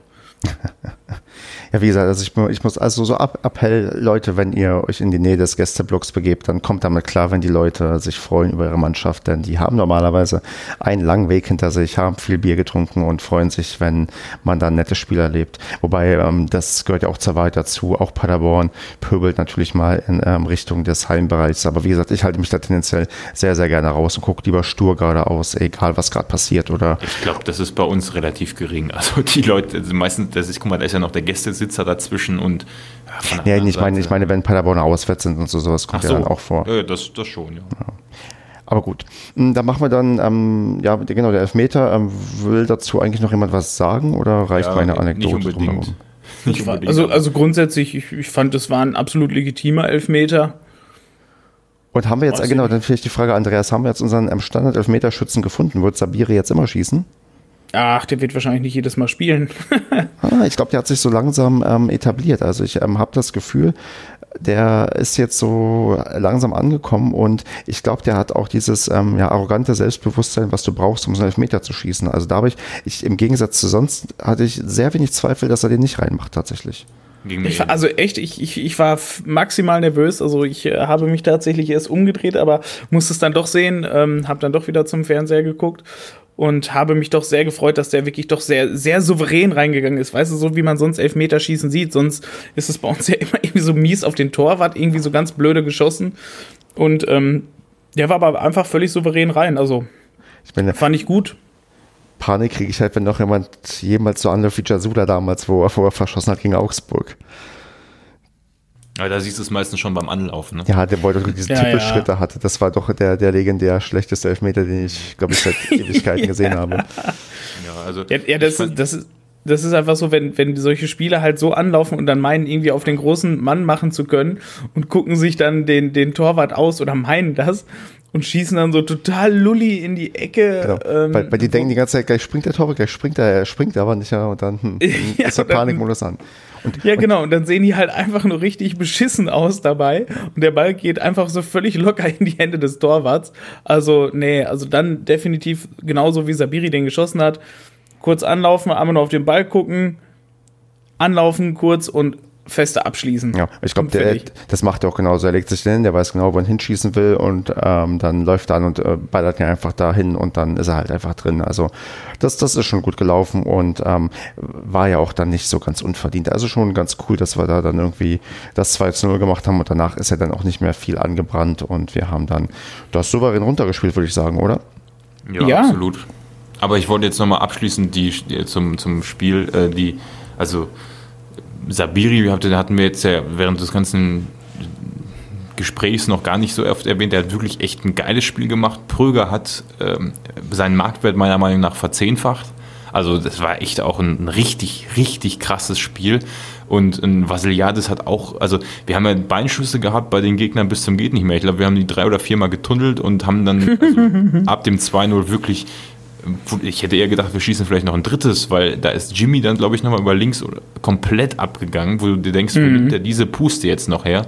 Ähm, also das war eigentlich echt auch Jans auf der rechten Seite. Also es war im Kollektiv wieder eine gute, eine gute, eine richtig gute Leistung. Man kann gar nicht die Spieler lobend genug erwähnen. Ne? Ja, und das, das finde ich, ist es halt, es war wirklich eine kollektive Leistung. Es gab keine äh, Ausfälle, also dieses, was man sonst hat, das immer, meist hat dann ja immer ein Spieler dafür gesorgt mit einem Totalausfall, ähm, dass es zum Gegentor gekommen ist. Also in, in einer momentanen, ähm, in einem momentanen Totalausfall und nicht komplett. Und diesmal war das wirklich einfach, es war vor allem auch nachher völlig ungewohnt souverän halt auch zu Ende gespielt. Ne? Ich weiß nicht, Jimmy ist, glaube ich, auch noch dann so Richtung Eckfahne dann gelaufen, hat noch ein bisschen Zeit rausgenommen und alles. Also das, das, das, das war souverän. Also das fand ich halt richtig gut. Vor allem halt die Pröger-Chance dann nochmal an die Latte da. Ähm, vor dem 2 zu 0 war das, glaube ich. Und das, das war schon, schon echt geil. Gut. Dann würde ich sagen, sportlich und drumherum haben wir eigentlich so ziemlich alles zum Spiel in Freiburg erzählt und gesagt. Und ähm, gucken mal kurz auf die Tabelle, denn da hat sich was getan. Wir sind nicht mehr letzter, sondern haben die rote Laterne an Düsseldorf abgegeben. Yay! Und das ähm, Schöne daran ist, wir haben jetzt auch ähm, nur noch drei Punkte Abstand auf Platz 15, was der Nicht-Abstiegsplatz wäre. Und ich habe mal in der Statistik gekramt. Das letzte Mal, dass wir so nah dran waren am direkten Klassenerhalt, war am neunten Spieltag. Da waren wir nämlich auch drei Punkte entfernt zeigt so ein bisschen, wir sind gerade gut in der Liga jetzt drin. Wir sind in der Formtabelle recht weit oben und ja, haben jetzt ähm, gepunktet und ja, ich denke mal, von den vier, die da unten sind, da können wir noch bis zum Ende eine ganz gute Rolle mitspielen, dass wir nicht absteigen. Und mich würde nicht wundern, dass, ähm, wenn jetzt in Bremen und Düsseldorf der Panikmodus erstmal so richtig losgeht, dass die diejenigen sind, die jetzt ähm, ihre Spiele noch am laufenden Bande verlieren und äh, Punkte liegen lassen.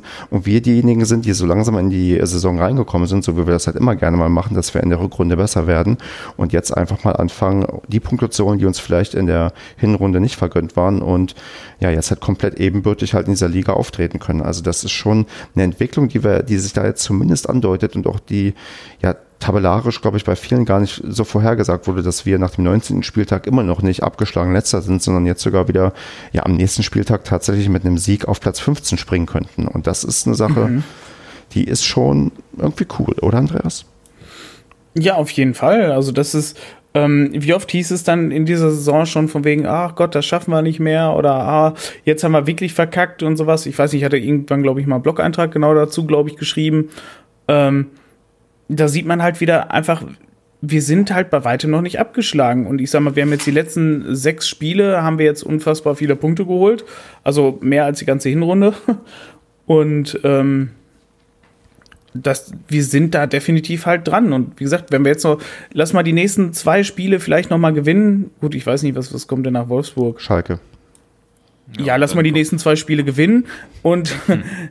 dann, dann sind wir auf Male plötzlich wieder mittendrin in der Verlosung, weißt du? Dann bist du auf Male, wenn es gut läuft, halt wirklich nicht mehr auf einem Abstiegsplatz. Gut, hilft dir natürlich erst immer am Ende der Saison was, aber ähm, das, das, das wird. Vor allem, man sieht ja auch definitiv, dass bei uns die, die Formkurve, was du vorhin schon gesagt hast, ähm, deutlich nach oben geht. Also wo sie bei anderen jetzt so, so, so langsam stramm nach unten geht. Ich sag mal Bremen, Düsseldorf oder sowas. Ähm, da zeigt der Zeiger ja definitiv echt nach unten. Oder ich weiß nicht, tatsächlich glaube ich Wolfsburg sogar auch. Die waren, glaube ich, jetzt auch zuletzt nicht so erfolgreich. Ja, genau. Die Wolfsburg ist gerade ein sehr, sehr dankbarer Gegner. Die sind gerade im ähm, dunklen Tabellenmittelfeld. Also für die geht es wahrscheinlich in dieser Saison um nichts. Und die haben die letzten drei Spiele alle verloren. Also das ist ähm, gerade ein Gegner, den können wir echt gut gebrauchen, weil da können wir wirklich das schaffen, dass wir jetzt mal zwei Spiele am Stück gewinnen. Und dann ist dann erstmal richtig Druck bei den anderen da. Ähm, da würde ich dich aber fragen, Andreas, ähm, da du äh, anscheinend ähnlich optimistisch wie ich darauf guckst, wie kritisch ist es denn, dass jetzt ähm, Collins Jasula und Kilian auf jeden Fall beim nächsten Spiel nicht dabei sein werden. Also schön ist es natürlich auf, auf gar keinen Fall. Ähm, es ist aber so, dass es halt nicht unersetzbar ist, ne? Weil ich sag mal, dass, dass Tucker da jetzt gekommen ist und gehen wir jetzt mal davon aus, dass diese Systemumstellung auf dieses, ähm, ja, weiß ich nicht, 4, 4, 1 oder wie sich das. Wir hatten 4-3-3. Ein 4-3-3, ja, ist immer halt schwierig, wie sich sowas nennt, weil die kannst du halt auch in anderen Reihen so sehen, aber ähm, ja, in diesem, in diesem 4-3-3, ähm, durch, durch diesen zusätzlichen Spieler halt im zentralen Mittelfeld, wenn das dadurch gekommen ist, dann hat uns das, finde ich, ähm, schon ein Stück nach vorne gebracht. Und ich sag mal, halt so, so ein Klaus, wenn, gut, so, so ein, oh, Katze. Die haben wir alle gehört. das habe ich mir auch gedacht. Ähm, ein Klaus wird da jetzt halt nicht spielen. Es ist jetzt dann halt sehr spannend, ob da jetzt zum Beispiel ein Hühne starten könnte. Ob man halt zum Beispiel wieder auf ein 4-4-2 geht, was ich mir tatsächlich schon fast gar nicht wünschen würde, weil mir gefiel dieses 4-3-3 doch eigentlich sehr gut. Bloß klar, man muss halt Klaus irgendwie ersetzen und das ist mit Sicherheit einfacher, halt in, in das Standardsystem zurückzuweichen, anstatt jetzt zum Beispiel halt ähm, den, den neuen Finn, den neuen Wikinger da reinzubringen direkt weil man weiß nicht, ob der jetzt tatsächlich schon so weit ist, dass er da wirklich gegen Wolfsburg, was ja mit Sicherheit kein einfaches Spiel werden wird, ähm, Und sonst ob, hast du noch Karpic. Hä? Karpic hast du auch noch.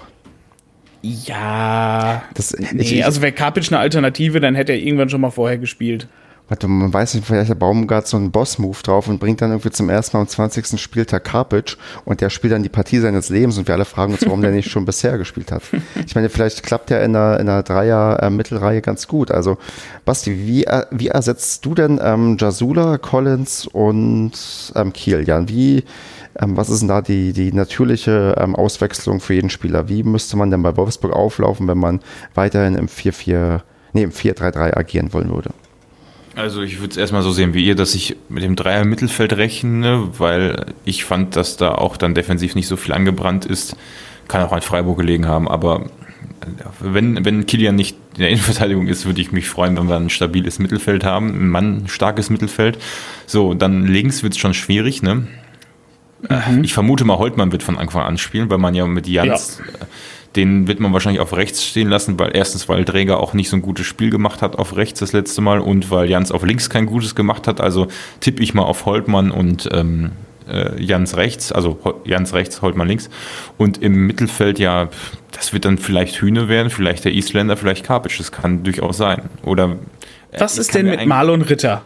Ich glaube, der ist ja, raus. Das, das, Problem ist, das Problem ist ja, die Position von Jasula ist ja, der ist ja auch bisher immer gesetzt gewesen, weil er körperlich gut ist, hinten viel abräumt und als defensiver Mittelfeldspieler, so wie ich den immer wahrgenommen habe, einfach diese Rolle sehr gut erfüllt hat. Und ich sehe da einen Ritter und einen Karpic und auch einen Vasiliades nicht so sehr ich glaube, am ehesten noch Vasiliades eigentlich, weil, weil er das ja auch vorher schon praktiziert hat. Ne? ja, aber Vasi spielt ja schon. Und das Ding ist mit Ritter halt, der ist. ist ja, dann 4 für 2 Andreas meine ich dann natürlich, wenn man nur mit, nur mit ne? Also das, okay, weil, weil ja. wenn wir an 4-3-3 und an Ritter denken, ihr müsst mal darauf achten, am Ritter ist, glaube ich, nicht mal im Kader gewesen nach. Ähm, ja, nach, ähm, nach Freiburg und stattdessen war der, der, der Isländer drin. Und das ist schon ein klares Zeichen, dass man mit Ritter eigentlich kaum noch rechnen kann und dass man oh. auch noch versuchen wird, die nächsten Tage vielleicht den im Transferfenster noch irgendwo unterzubringen. Weil ja, das ähm, recht, ja. dass wenn ein neuer Spieler kommt und man den am Anfang gesagt, der kommt sowieso erstmal irgendwie nicht ähm, zum Zuge und dann man den lieber mitnimmt statt Ritter, das war schon eine recht klare Ansage, glaube ich. Also kann auch sein, dass Ritter angeschlagen war oder was weiß ich, aber das war schon, wo ich dachte, oh, das ist keine gute Nachricht, denn wenn, wenn Ritter jetzt, wenn, also wenn man lieber Karpic und Fridjonsson mitnimmt, die beide halt noch gar keine Einsätze für uns hatten, statt jemand, der halt zumindest schon mal angedeutet hat, dass er Fußball spielen kann. Ja, mhm. vor allem, ich, ich, wenn dann sehe ich Ritter auch auf der Position, wo Sabiri gespielt hat. Also ich bin ja gut, das macht ja nichts, aber Sibiri hätte dann ja vielleicht, ich sag mal, mehr die Klaus-Rolle einnehmen können. Ne? Weil ich sag mal, weil der ist natürlich, der ist auch weil für Klaus, schon. Ja. Genau, weil, weil für Klaus haben wir halt tatsächlich halt keine ernsthafte Alternative. Also das wäre jetzt vielleicht dieser Fried Jonsson, aber wie gesagt, da weiß ich nicht, ob das vielleicht nicht zu früh kommt oder es ist zum Beispiel halt wie bei Kilian oder so, der wird dann halt da reingeschmissen und dann spielt er da halt ein unfassbar tolles Spiel und ist ab da gesetzt, dann könnte ab da Klaus quasi raus sein. Ich bin echt gespannt, was, was, was Baumgart da für einen Move ähm, ansetzt. Also ich glaube, das wird, ich, ich kriege gerade ein bisschen richtige Vorfreude auf die Aufstellung, weil ich glaube, die wird äh, doch recht überraschend, nicht nur für uns, auch für Wolfsburg und eigentlich für jeden sein. Also da gibt es keine natürliche ja, Auswahl irgendwie, wie wir beim nächsten Mal auflaufen werden, glaube ich. Ja, also, also, also ich, ich, sehe es auch positiv, ne? Also, man, ja. dass man jetzt erfinderisch sein muss. Ja. Na gut, mit Überraschung hatten wir jetzt ja gegen Freiburg eine gute Erfahrung gemacht. Die wurden ja überrascht. Und wenn wir dann Wolfsburg überraschen, weil da plötzlich ähm, Friedjonsson in der Startelf steht und die gar nicht wissen, wie sie mit denen umzugehen haben, warum eigentlich nicht? Ja. Ist die Frage, ob unsere Spieler mit Friedrichson umgehen können, aber. Ja, die, die, also das, das hatte ich auch in dem Tweet geschrieben, ähm, dass ein Srebeni jetzt wieder so durchstarten kann und vermutlich auch der Stammspieler erstmal bleibt, wenn er so weiterspielt. Ja, ähm, hat ja viel damit zu tun, dass er A schon mal vorher hier war, B natürlich auch die gleiche Sprache spricht. Und ähm, da, das ist ja alles bei dem Isländer nicht gegeben und da weiß er auch nicht. Also ich würde, ich, ehrlich gesagt, würde ich es mir wünschen. Und ich glaube, Kevin würde sich auch wünschen, dass der von Anfang an spielt, der Wikinger. Gut, lass uns. Liebe Grüße an Kevin an dieser Stelle und Marco. Genau, wir denken an euch. Ja, dann würde ich sagen, sind wir mit der Tabellensituation und so ein bisschen auch Vorschau aufs nächste Spiel schon durch. Und ich würde, bevor wir in den bunten sonstiges Teil gehen, nochmal auf die ja schon angedeutete ähm, Transfer-Deadline eingehen. Einerseits gibt es was zu vermelden, nämlich ähm, Rathajczak verlässt uns und geht nach Hannover. Mm, ich würde sagen, nicht, also nicht ganz überraschend, wobei, nee, doch eigentlich, er sollte doch eine Position im TNLZ übernehmen, oder Andreas? Mhm. Also er sollte eigentlich, er sollte ja eigentlich schon zu Beginn der Saison ähm, ins CNLZ übergehen und aufgrund der Verletzung von äh, Zingerle ist er quasi dann nochmal halt Torwart geblieben für quasi das halbe Jahr, quasi bis Zingerle wieder da ist und wäre dann peu à peu ins TNLZ übergegangen. Und ja, Hannover hat jetzt angefragt, hör mal, du bist 37, du kannst doch noch entspannt, hat nochmal einen Vertrag bis 2021 gekriegt, also nochmal anderthalb Jahre. Also der gute Mann wäre dann wahrscheinlich 39, wenn ich mich nicht irre, wenn er da Zwischengeburtstag hat vor dem 1. Juli. Ist ja kein Alter für einen Torwart mittlerweile. ja, schon. Und ähm, ja, du, wenn, wenn die auf ihn setzen wollen, also ich persönlich würde niemals so einen alten Spieler noch holen, aber es ist ja auch quasi nur der Backup. Ne? Mhm. Also die haben ja ihre Nummer 1 noch, bloß die haben halt kein Backup mehr. Und ähm, ja, ich freue mich für ihn. Also ich sag mal, wenn er dann noch mal ein, zwei Spiele noch machen kann oder sowas. Ähm, vor allem, wenn er die Mannschaft noch mal unterstützen kann oder sowas, klar, warum nicht? Wenn er noch Bock hat, halt auf Kicken, ja, und er hat ähm, bestimmt in seinem Vertrag eine Klausel drin, dass er trotzdem danach hier arbeiten kann. Oder ja, sie haben ihm in Hannover was Gutes angeboten. Aber, aber ich, ich, vermute auch, das ist nochmal eine Zwischenstation, dann kommt er zu uns. Und ich muss auch sagen, was mir heute auffiel bei der Pressemitteilung, du merkst ähm, an den Pressemitteilungen immer so ein bisschen, wie jemand bei uns geht und ähm, wie wichtig der war und so weiter. Und da wurde einiges betont, weil normalerweise schreibst du ja nur, wir danken Ihnen dafür und wünschen ihm alles Gute.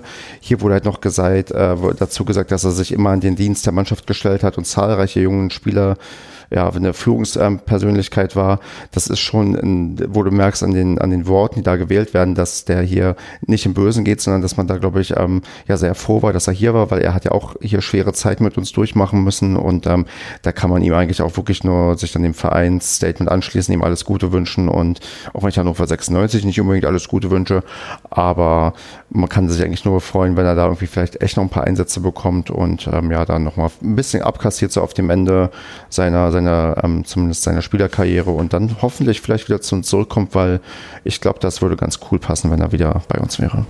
Jetzt hatten wir ihn aber gar nicht im Paracast zu Gast.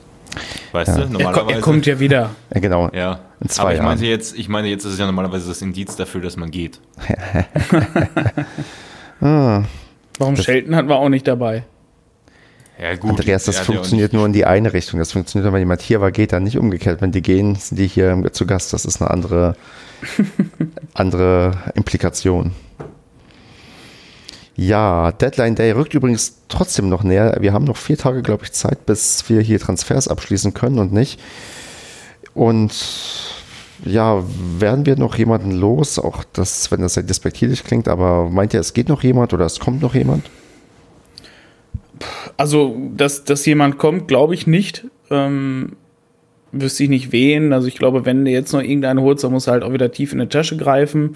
Oder man holt tatsächlich einfach nochmal so einen Transfer, so einen Fried Friedjonsson oder was. Keine Ahnung, habe ich vorher noch niemals gehört. Keine Ahnung, wird wohl ein toller Typ sein oder so, aber sowas kann man ja nicht voraussehen, dass irgendwer von irgendwoher mal kommt, den man halt noch nie gehört hat. Ähm, das glaube ich aber tatsächlich auch noch nicht mal mehr, dass es jetzt im Winter passieren wird. Ich denke mal, da werden wir ähm, zwei Monate vor, vor Saisonende, werden da eher die ersten Verträge abgeschlossen dann für den Sommer, ähm, was, was da dann vielleicht noch verlängert wird. Und wenn es dann halt zwei Monate vor Saisonende klar ist, dass wir in der Liga drin bleiben, werden da bestimmt auch schon die ersten Transfers dann äh, bekannt gegeben. Nee, das bekannt ähm, gegeben glaube ich nicht, aber ich glaube tatsächlich, was du gerade völlig richtig ansprichst, dass das Thema Vertragsverlängerung natürlich auch ein Riesenthema bei uns ist. Ne? Das hatte man in den letzten Jahren zu diesem Zeitpunkt schon, hatte man schon einige. Ja, aber wir haben nicht so viele, bei denen der Vertrag ausläuft. Okay. Ja, das sind ja, glaube ich, nur drei Spieler. Also zumindest nur drei entscheidende Spieler. Es gibt, glaube ich, sechs oder so, die auslaufen. Ich, aber ich glaube, Radhajczak muss da sogar noch mitzählen. Aber jemand wie Jasula, ich glaube, mit dem möchte man verlängern. Ich glaube, mit dem wird man auch verlängern, weil Ja, der, der, der, der spielt nicht, äh, wenn, wenn wir absteigen, irgendwann bei einem anderen Verein erste Liga. Ich glaube, der hat mit uns ähm, so viel erreicht, wie er, glaube ich, nie erreicht hätte. Und der wird einfach hier bleiben. Und sonst äh, Ja. gab es noch, ähm, ich glaube, Zingerles Vertrag könnte auch auslaufen, bin mir aber da gerade nicht ganz sicher. So, es gibt noch ein, zwei Kandidaten, wo man noch verlängern könnte, aber das, da ist noch nichts, wo mir Angst und Bange ist. Also wir haben doch ähm, eine recht gute Staffelung, was die Verträge angeht. ist immer die Frage, was für Ausstiegsklauseln drinstehen. Das ist, glaube ich, eher die bedrohliche Sache, aber da warten wir mal ab und hoffen, dass wir da clever und geschickt agieren und dann den einen oder anderen hier noch vorzeitig binden oder irgendwie entspannender ist ja auch äh, spannender ist ja vielleicht auch auch die Frage, wer noch geht, ob irgendwie Baba Gay weiter uns mit seinen Instagram-Posts ähm, beglücken kann oder ob er tatsächlich noch einen anderen Verein findet. Also das ist, Baba ist übrigens einer der Spieler, der, deren Vertrag ausläuft. Genau. Also ich habe es gerade mal halt rausgesucht. Ähm, auslaufen tut Hühnemeier. dann wird den aber auch keiner kaufen, ne? Wenn, wenn, wenn, wenn der Vertrag von Baba ausläuft, pff, warum sollte Ja, den gut, jetzt kommt noch einer an. kaufen, ne? Ja, kommt drauf an, auf was man sich einigt. Ne? Wenn man jetzt für die Rückrunde noch eine Verstärkung im Sturm sucht, dann Ja. kann man den mit Sicherheit für eine schmale Mark kaufen. Hm. Dresden Eben. war zum Beispiel interessiert an, an ihm und der Dresden ist im akuten Abstiegskampf und klar, da holst du dir in der großen Verzweiflung einen Larkic oder halt einen Gay. Ja. Da Dann willst du aber auch nicht hin. Ja, da Als willst du auch nicht hin. Aber ich sag mal, gut, wie gesagt, Baba wird hier keine Rolle mehr spielen. Ähm, dafür ist die Konkurrenz jetzt einfach zu stark und mit Srebeni ähm, ist die Position auch mehr als stark besetzt. Also Srebeni halte ich für, für, für fünfmal stärker als Baba. In Ähm, einem 4-3-3 sowieso, wenn du nur eine. in dem 4-3-3 sowieso. Ansonsten Drägers Laie läuft aus, Holtmanns Laie läuft aus, ähm, Jans hat nur einen Vertrag bis 2020, sehe ich gerade, der ist auch geliehen. Aber Mein mit Gott, Kaufoption, glaube ich. Ja, genau. Also ich, also ich gehe jetzt mal mit großer Wahrscheinlichkeit davon aus, dass wir die auch ziehen werden. Ähm, ben Zulinskis Vertrag läuft aus. Tatsächlich. Ja, das sind, wird sind sehr. ja gar nicht, sind gar nicht so wenige, ne? Hünemeyer hat es ja auch noch erwähnt eben. genau, Hünemeyer und Klaus. Ja, aber das sind alles ähm, entweder keine tragenden Säulen oder Leute, wo tendenziell auch die Wahrscheinlichkeit hoch ist, dass sie verlängern. So ein Hühnemeier, wenn wir den behalten wollen, dann bleibt er auch, glaube ich, bei uns. Ist die Frage, ob das noch reicht, weil er ist auch nicht mehr der Jüngste. Ähm, Jasula, habe ich gerade schon meine Meinung gesagt. Und äh, gut, sonst ja, Ben Zulinski ist, der spielt zwar sehr, sehr oft, aber ich weiß nicht, ob da, also in der, Ja. in der zweiten Liga wird er bestimmt irgendwie verlängern. In der erste weiß ich nicht, ob das dann noch reicht. Und äh, wen Ich glaube, hast die? Katze hat Hunger, ne? Im Hintergrund. Alter, nein, das Schlimme ist, die Katze, die steht jetzt gerade äh, vor der Balkontür und mault einfach blöde rum und, und dreht sich dann blöd zu mir um und glotzt mich blöd an. Ja, Also normalerweise, wenn, wenn die Hunger hat, ne, steht die eigentlich hier bei mir am Bein und dann, und dann nervt die so richtig, ne, so mit dem Kopf immer so gegen das Bein, so richtig, so aggressiv, so. Ne, aber will die, sie einfach die, raus, dann will sie einfach raus. ja, sie will nicht raus, weißt du, das ist halt so Katze, ne, du machst die, weißt du, die nervt zehn Minuten, du machst die Tür auf, Die Katze guckt kurz raus, findet das scheiße, dreht sich wieder um, du machst die Tür wieder zu und sie fängt wieder das Miauen an. Das ist halt so, so ein klassischer Katzenmove, weißt du? Genau, und ähm, was hatten wir jetzt noch für auslaufende ähm, Verträge, die ich noch nicht ähm, hier ähm, thematisiert habe? Ach, genau, Holtmann und ähm, Träger. Ja, da muss man gucken, ähm, wie wir überhaupt auf diesen Positionen uns besetzen wollen, wie gut ähm, die beiden hier überhaupt noch ähm, dann ins System hineinpassen oder nicht. Also ich, ja, also da laufen schon ein paar Verträge aus, aber uns bricht halt aktuell noch nicht die ganze Mannschaft weg. Nee, aber, aber es sind definitiv halt äh, interessante Verträge, wo ich es echt nicht eindeutig finde. Ne? Ja. Also wie gesagt, so ein Jans, klar mit Kaufoptionen, wird wohl laufen. Ähm, so ein Holtmann zum Beispiel, ich, ich fand den immer, wenn er gespielt hat, unfassbar stark. Also ich finde, der spielt halt auch nur so wenig, weil wir auch, auch einfach einen Jimmy haben, der auch einfach überragend ist. Und ich sag mal, wo, wo Jimmy halt schon so ein bisschen mehr unser Eigengewächs ist und so ein Holtmann halt einfach so eine Laie ist. Ähm, daher ja, also Holtmann grundsätzlich würde ich mich drüber freuen, aber ist halt auch schwierig, weil halt Position schon stark besetzt. Ja, und Träger hätte ich halt vor der Saison halt locker gesagt, komm, lass uns den kaufen, alles gut. Aber ja, das jetzt halt Bundesliga ist so, puh, also aktuell, also er wurde ja auch schon mehrmals jetzt gefragt, wie es denn dann aussieht, ähm, wenn die Saison vorbei ist, hat er jetzt ja auch mehrmals dann betont, ähm, aktueller Stand ist, dass er nach Freiburg zurückgeht und bisher gibt es da auch noch keine Gespräche. Genau, weil vielleicht sich auch Freiburg die Tür offen halten möchte und sagen möchte, ja, wenn er so geil bei euch ist, dann behalten wir ihn natürlich. Ja, aber so geil war er ja auch nicht. Ja, oder die wollen halt dann geil verkaufen. Also da gibt es ja so, so diverse Optionen. Da ist die Frage, ob sie den dann nach Paderborn verkaufen wollen oder lieber an Hannover 96.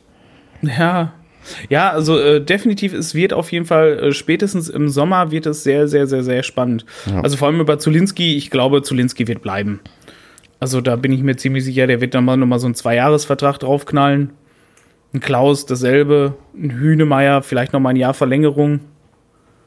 Ja, deswegen, also so schlimm ist, glaube ich, die, gerade die die Anzahl der Spieler, die uns verlassen, nicht, abgesehen natürlich von den nicht bekannten Ausstiegsklauseln, die wir ja leider nicht einsehen dürfen.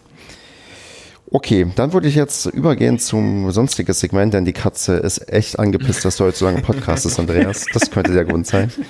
Ich glaube auch. Ich bin sowieso erstaunt, wir sind zu dritt und brauchen irgendwie länger, als wenn wir zu fünf wären. Ich weiß gar nicht, Wahnsinn, woran das ne? liegt. Ja. Das, weil ich heute so viel über das Auswärtsspiel erzählen konnte. Apropos Auswärtsspiel, da hätte ich noch mal eine Sache und zwar Social Media Post der Woche. Die ähm, oh. Supporters haben ein Video gepostet, in dem man das, ja, den, den Text lesen kann vom neuen Fangesang und auch den ja, stimmungsvollen Gesang im Stadion. Und das ist eigentlich ganz nett, denn ich würde es eigentlich jedem empfehlen, damit man am Sonntag gut mitsingen kann gegen Wolfsburg, dass man sich das mal anschaut und das auswendig lernt. Das ist die Hausaufgabe und dementsprechend das auch zum Social Media Post der Woche erklären, damit jeder mitbekommt, wie gut dieses Lied ins Ohr geht. Ja, ich habe auf Facebook schon gelesen, dass der Text für einige zu kompliziert ist. Ich glaube, er, er zu lang und nicht zu kompliziert. Ja, zu lang. Alter, zu lang. Das, sind, das, das, das sind fünf Zahlen, die, die passen in Twitter-Tweet. Das kann nicht zu lang sein. Ernsthaft ja, aber, mal. Aber also, wenn es im Tweet passt, kann Text nicht zu lang sein. Aber Andreas, du weißt doch, wie viel die Padercast-Gruppe teilweise trinkt im Stadion. Und wenn du dann dir von dir abverlangt wird, weil das ist ja nicht so, dass wir in der ersten Halbzeit das Lied ähm, singen, sondern das wird dann irgendwie Anfang zweiter Halbzeit mal probiert. Wenn du dann probierst, dieses Lied dann auswendig zu lernen, ja, das ist nicht so einfach, sag ich dir. Hey, hey, wenn die das auch anfangen, erst so spät dann loszulegen mit dem Lied, ne? Spielen wir nicht sonntags? Da ist doch abends Ach mehr, Gott, ja, es ist schon wieder so ein verkacktes Sonntagsabendspiel. Ich könnte so kotzen, ey. Ich finde das eigentlich voll geil. Also ich finde, also klar, Alter, Sonntagsabends ist, ja, samstagsabends wäre natürlich cooler, da werden wir aber niemals spielen. Ich, ich finde das echt, also, also ja. zumindest Flutlicht, ne? Ja gut, Basti, kannst du mich danach äh, bitte nach Düsseldorf fahren? Ich fahre am nächsten Tag nach Düsseldorf, in der Tat. Aber ja, das, das habe ich schon, das hat mir ein anderer auch schon gesagt. Ja, am nächsten Tag fährt er auch in die Richtung. Ja, aber ich muss Sonntagabend zurück und nicht Montag irgendwann. Ja, das, das, das, verstehe ich natürlich vollkommen. Das, das ist klar. Aber ähm, nee, was ich sagen wollte ist, ähm, ich habe mir, ich kannte das Lied ja nicht, weil ich nicht im Stadion war und ich habe mir das Video dreimal angeguckt und kann den Text. Also das dürfte jetzt kein äh, überfordern. Also ich, das, äh, ja. Ich sehe das anders, ja. aber ich bin auch sehr schlecht im Auswendiglernen von Musiktexten. Ja, ich auch, aber ich sag mal, wenn, wenn das zwei, dreimal im, im Stadion gelaufen ist, vor allem am besten natürlich noch mit so einer positiven Grundstimmung, weil man gewonnen hat oder geführt hat oder sowas, ähm, dann finde ich das viel, viel einfacher. Also dann schmeißt sie sowas auch viel einfacher ins Hirn. Na gut, okay. Aber sind wir trotzdem einig, dass dieses Video zum ähm, Social Media Post der Woche ernannt wird? Ja, alleine um es zu pushen, lernt das Lied und singt es laut. Genau. Und wenn ihr so schlecht im Lernen seid ähm, wie ich von Texten, dann fangt schon heute an. Ja, und jetzt tippen wir doch einfach mal das nächste Spiel gegen Wolfsburg. Und ähm, schönerweise haben wir schon alle unsere Tipps eingetragen, was es etwas einfacher macht. Ich habe nichts eingetragen. Ja, aber Andreas, wir wissen doch alle, was du tippst. Wie kommt das nur? Also ich ähm, fange mal an. Ich sage, weil ich fange recht selten an und das ist, ähm, glaube ich, nicht fair, weil dann immer ich taktisch tippen könnte, je nachdem, was ihr getippt habt. Aber ich tue euch den Gefallen. Ich mache es wie beim letzten Mal. Ich tippe gegen uns und ähm, am Ende werden wir gewinnen. Ich sage, Wolfsburg gewinnt mit 2 zu 0. Und frage Andreas dich jetzt, wie tippst du? Ja, wir sind in Fahrt, ne? Der positive Trend geht weiter bergauf. Nach dem 2-0 folgt, folgt selbstverständlich ein gesundes 4 zu 0. Was ja übrigens ein Rekordsieg für uns in der ersten Liga wäre, wenn das mal stattfinden würde. Stark, oder? Aber waren wir dann, also wir waren da äh, schon gegen Dortmund, waren wir da nicht weit von entfernt. Ja, und wann waren wir am nächsten Ja, dran? in der ersten Hälfte. In der ersten Hälfte, ja. Und bei, bei welchem Spiel waren wir tatsächlich auch mit dem am Schlusspfiff am nächsten dran? Was ist der höchste Sieg in der Bundesliga-Geschichte des SC Paderborn? Ja, wahrscheinlich 3-0 gegen Hamburg. Richtig. Genau, Basti. wollte ich gerade sagen, 3-0 Hamburg. Okay, Basti, wie spielen wir denn deiner Meinung nach gegen Wolfsburg? Ja, ich tippe ein 1 zu 1, weil ich, ich hatte vorhin auch gar nichts zur Tabellensituation gesagt, aber kurz gesagt, ähm, gegen Wolfsburg wieder ein Unentschieden, das ist irgendwie Standard und auf der anderen Seite, ähm, ja, ich, ich glaube, dass man gegen Gegner wie Leverkusen und auch wahrscheinlich Gladbach, Schalke und Bayern da echt nichts holen kann. Und äh, Wolfsburg ist so eine Mannschaft, die für einen Punkt gut ist. Und wir müssen zusehen, dass wir Gegner, die völlig zu Unrecht wie Freiburg da oben stehen oder gegen Gegner, die unten stehen, unsere Punkte holen. Und deswegen 1 zu 1. Dann tippen Marco und Kevin ähm, nicht dasselbe, deswegen sage ich es lieber einzeln. Das, Marco tippt 2 zu 1 und Kevin tippt 3 zu 0 natürlich für den SCP. Und damit bin ich eigentlich mit dem Sendungsdokument durch. Habt ihr beide denn noch was? Nein. Bestimmt zu viel, aber ich werde jetzt erstmal, ich weiß nicht, eine Katze anzünden oder so. Ich, ich würde ich würd, äh, ich schon mal prophezeien, dass der nächste, nächste Hashtag nach dem Spiel äh, Free Baumi wird, wenn er dann die Gelbsperre bekommt. Ja. Ja, Hauptsache er kriegt nicht gelb-rot oder so und muss dann wieder eine vierte gelbe Karte kriegen, dass er irgendwie kurz, äh, in einer kurzen Zeit zweimal fehlt. Das könnten wir nochmal rausfinden lassen über die Kommentare oder über Twitter oder sonst was, ob, ob wir da mit unserer Auslegung der gelben Kartenregelung richtig liegen. Oder wusstest du das sicher, Stefan? Ich ähm, sag jetzt mal, ich weiß das sicher. Was mit den vier Karten? Ja. Nein, mit denen, Das- ähm, dass die gelb-rote Karte nicht auf die gelben Karten angerechnet wird. Denk nach, Andreas. Denk nach. Hör dir Ja, ja, ich weiß, was du meinst, aber ich, ich überlege gerade, ob, ob ich äh, zum Beispiel mal Bakolinas Erben gelesen habe. Bestimmt. Also ich habe mich damit mal beschäftigt, aber ich habe es, Es dauert vergessen. keine, keine zehn Minuten, dann haben wir die Antwort schon in den, in, nach dem Release des Podcasts haben wir den schon in den Twitter-Spalten, also macht ihr da keine Sorgen. Genau. Ich danke allen Hörern, die ähm, eine Klarstellung darunter geben. Selbstverständlich Colinas Erben, die den Padercast auch regelmäßig Ja. hören. Große Fans von uns. Große Fans auf jeden Fall. Habe ich da mal Vor erzählt, wie ich, wie ich den, ähm, eine, also ich glaube, meine, mein erstes Gespräch mit ähm, Klaas war, wo war denn das? War es in Köln? Äh, Oder, nee, ich glaube, es war in München. Ich, ich glaube, es war in München ähm, auf Toilette, ähm, wo ich ihn gerade ähm, beobachtet oder dabei erwischt habe, wie er irgendwelche na, ich glaube, es war, ich glaube, es war München. Da war das auch okay, wo, man, wo er das gemacht hat. Er hat irgendwelche Aufkleber verteilt. In, äh, Auf Toilette erwischt im Stadion ist. Nein, nicht im Stadion. Ja, es, also, nee, das, es war nicht das im jetzt gerade Stadion. irgendwie komisch. Nee, es war, in, So. äh, es war im, ähm, hier, ich glaube, es war die Kneipe Stadion an der Schleißheimer Straße. Das ist eine recht geile Fußballkneipe in München. Ich glaube, da hat er gerade Aufkleber verteilt. Und dann habe ich mich dann mit angeschlossen, auch noch ein paar Aufkleber da bin ich ja auch noch losgeworden. So ist es zumindest die Erinnerung, die ich habe, aber ich hatte vielleicht auch schon das eine oder andere damals ähm, Weizenbier getrunken, weil was machst du sonst in München, wenn du den ganzen Tag da bist? Aber war ein nettes Gespräch, was wir da hatten. Hat er dich denn an der Stimme erkannt? Da schließt sich jetzt der Kreis. Nee, er hat aber, wo ich dann gesagt habe, wer ich bin, dann, dann war ihm natürlich sofort bewusst, dass er mit welcher, mit welcher, welch hohe Prominenz er gerade aufeinander trifft. Auf jeden, auf jeden. Ja, das sind halt die, die, die Magie der Twitter-Treffen. Das nächste ähm, TK Schland, ähm, das deutschlandweite Twitter-Treffen, findet ja in Stuttgart statt. Und da wird wohl auch demnächst mal der Termin endlich festgelegt. Und da kann ich nur allen empfehlen, hinzukommen, denn die Twitter-Leute sind auch von anderen Vereinen teilweise sehr, sehr nett und ganz cool, mit denen man dann ähm, sich ein bisschen zu unterhalten und ähm, ja. Unabhängig davon kann ich niemandem empfehlen, nach Stuttgart zu fahren. Der Bahnhof ist absoluter Scheiß. Ja, aber das ist jetzt so, als würdest du bei dem Berliner Flughafen lästern. Das ist so einfach. naja, da fährt ja jemand noch in Stuttgart in diesen scheiß Kopfbahnhof rein und dann rennst du da fünf Stunden zur S-Bahn rüber. Ein Graus, naja. Und ich möchte auch nicht, dass wir im Mai gegen Stuttgart spielen, weil das würde bedeuten, dass wir in der Relegation sind und ich möchte auf jeden Fall direkt die Klasse halten. So. Gut. Okay, Leute, dann würde ich sagen, mit diesen schnuckligen, weiß ich nicht, 98 Minuten verabschieden wir uns. Die nächste Sendung gibt es voraussichtlich in der nächsten Woche, in der Nacht von Montag auf Dienstag. Dann reden wir über Wolfsburg und ich hoffe sehr, dass die eine Sonderfolge, die wir schon seit Wochen ankündigen, die ist doch gar nicht raus, nächste Woche herauskommt. Die Chancen stehen besser denn je. Also 50-50. So das hoch. könnte man so sagen. Oder 60-60. 60-60 finde ich gut, ja. Wir werden sehen. Okay. 60-60, ja. In diesem Sinne, ähm, habt eine schöne Woche und ähm, wir sehen uns Sonntag. Macht's gut. Ohne 60 wären wir gar nicht hier. Ja.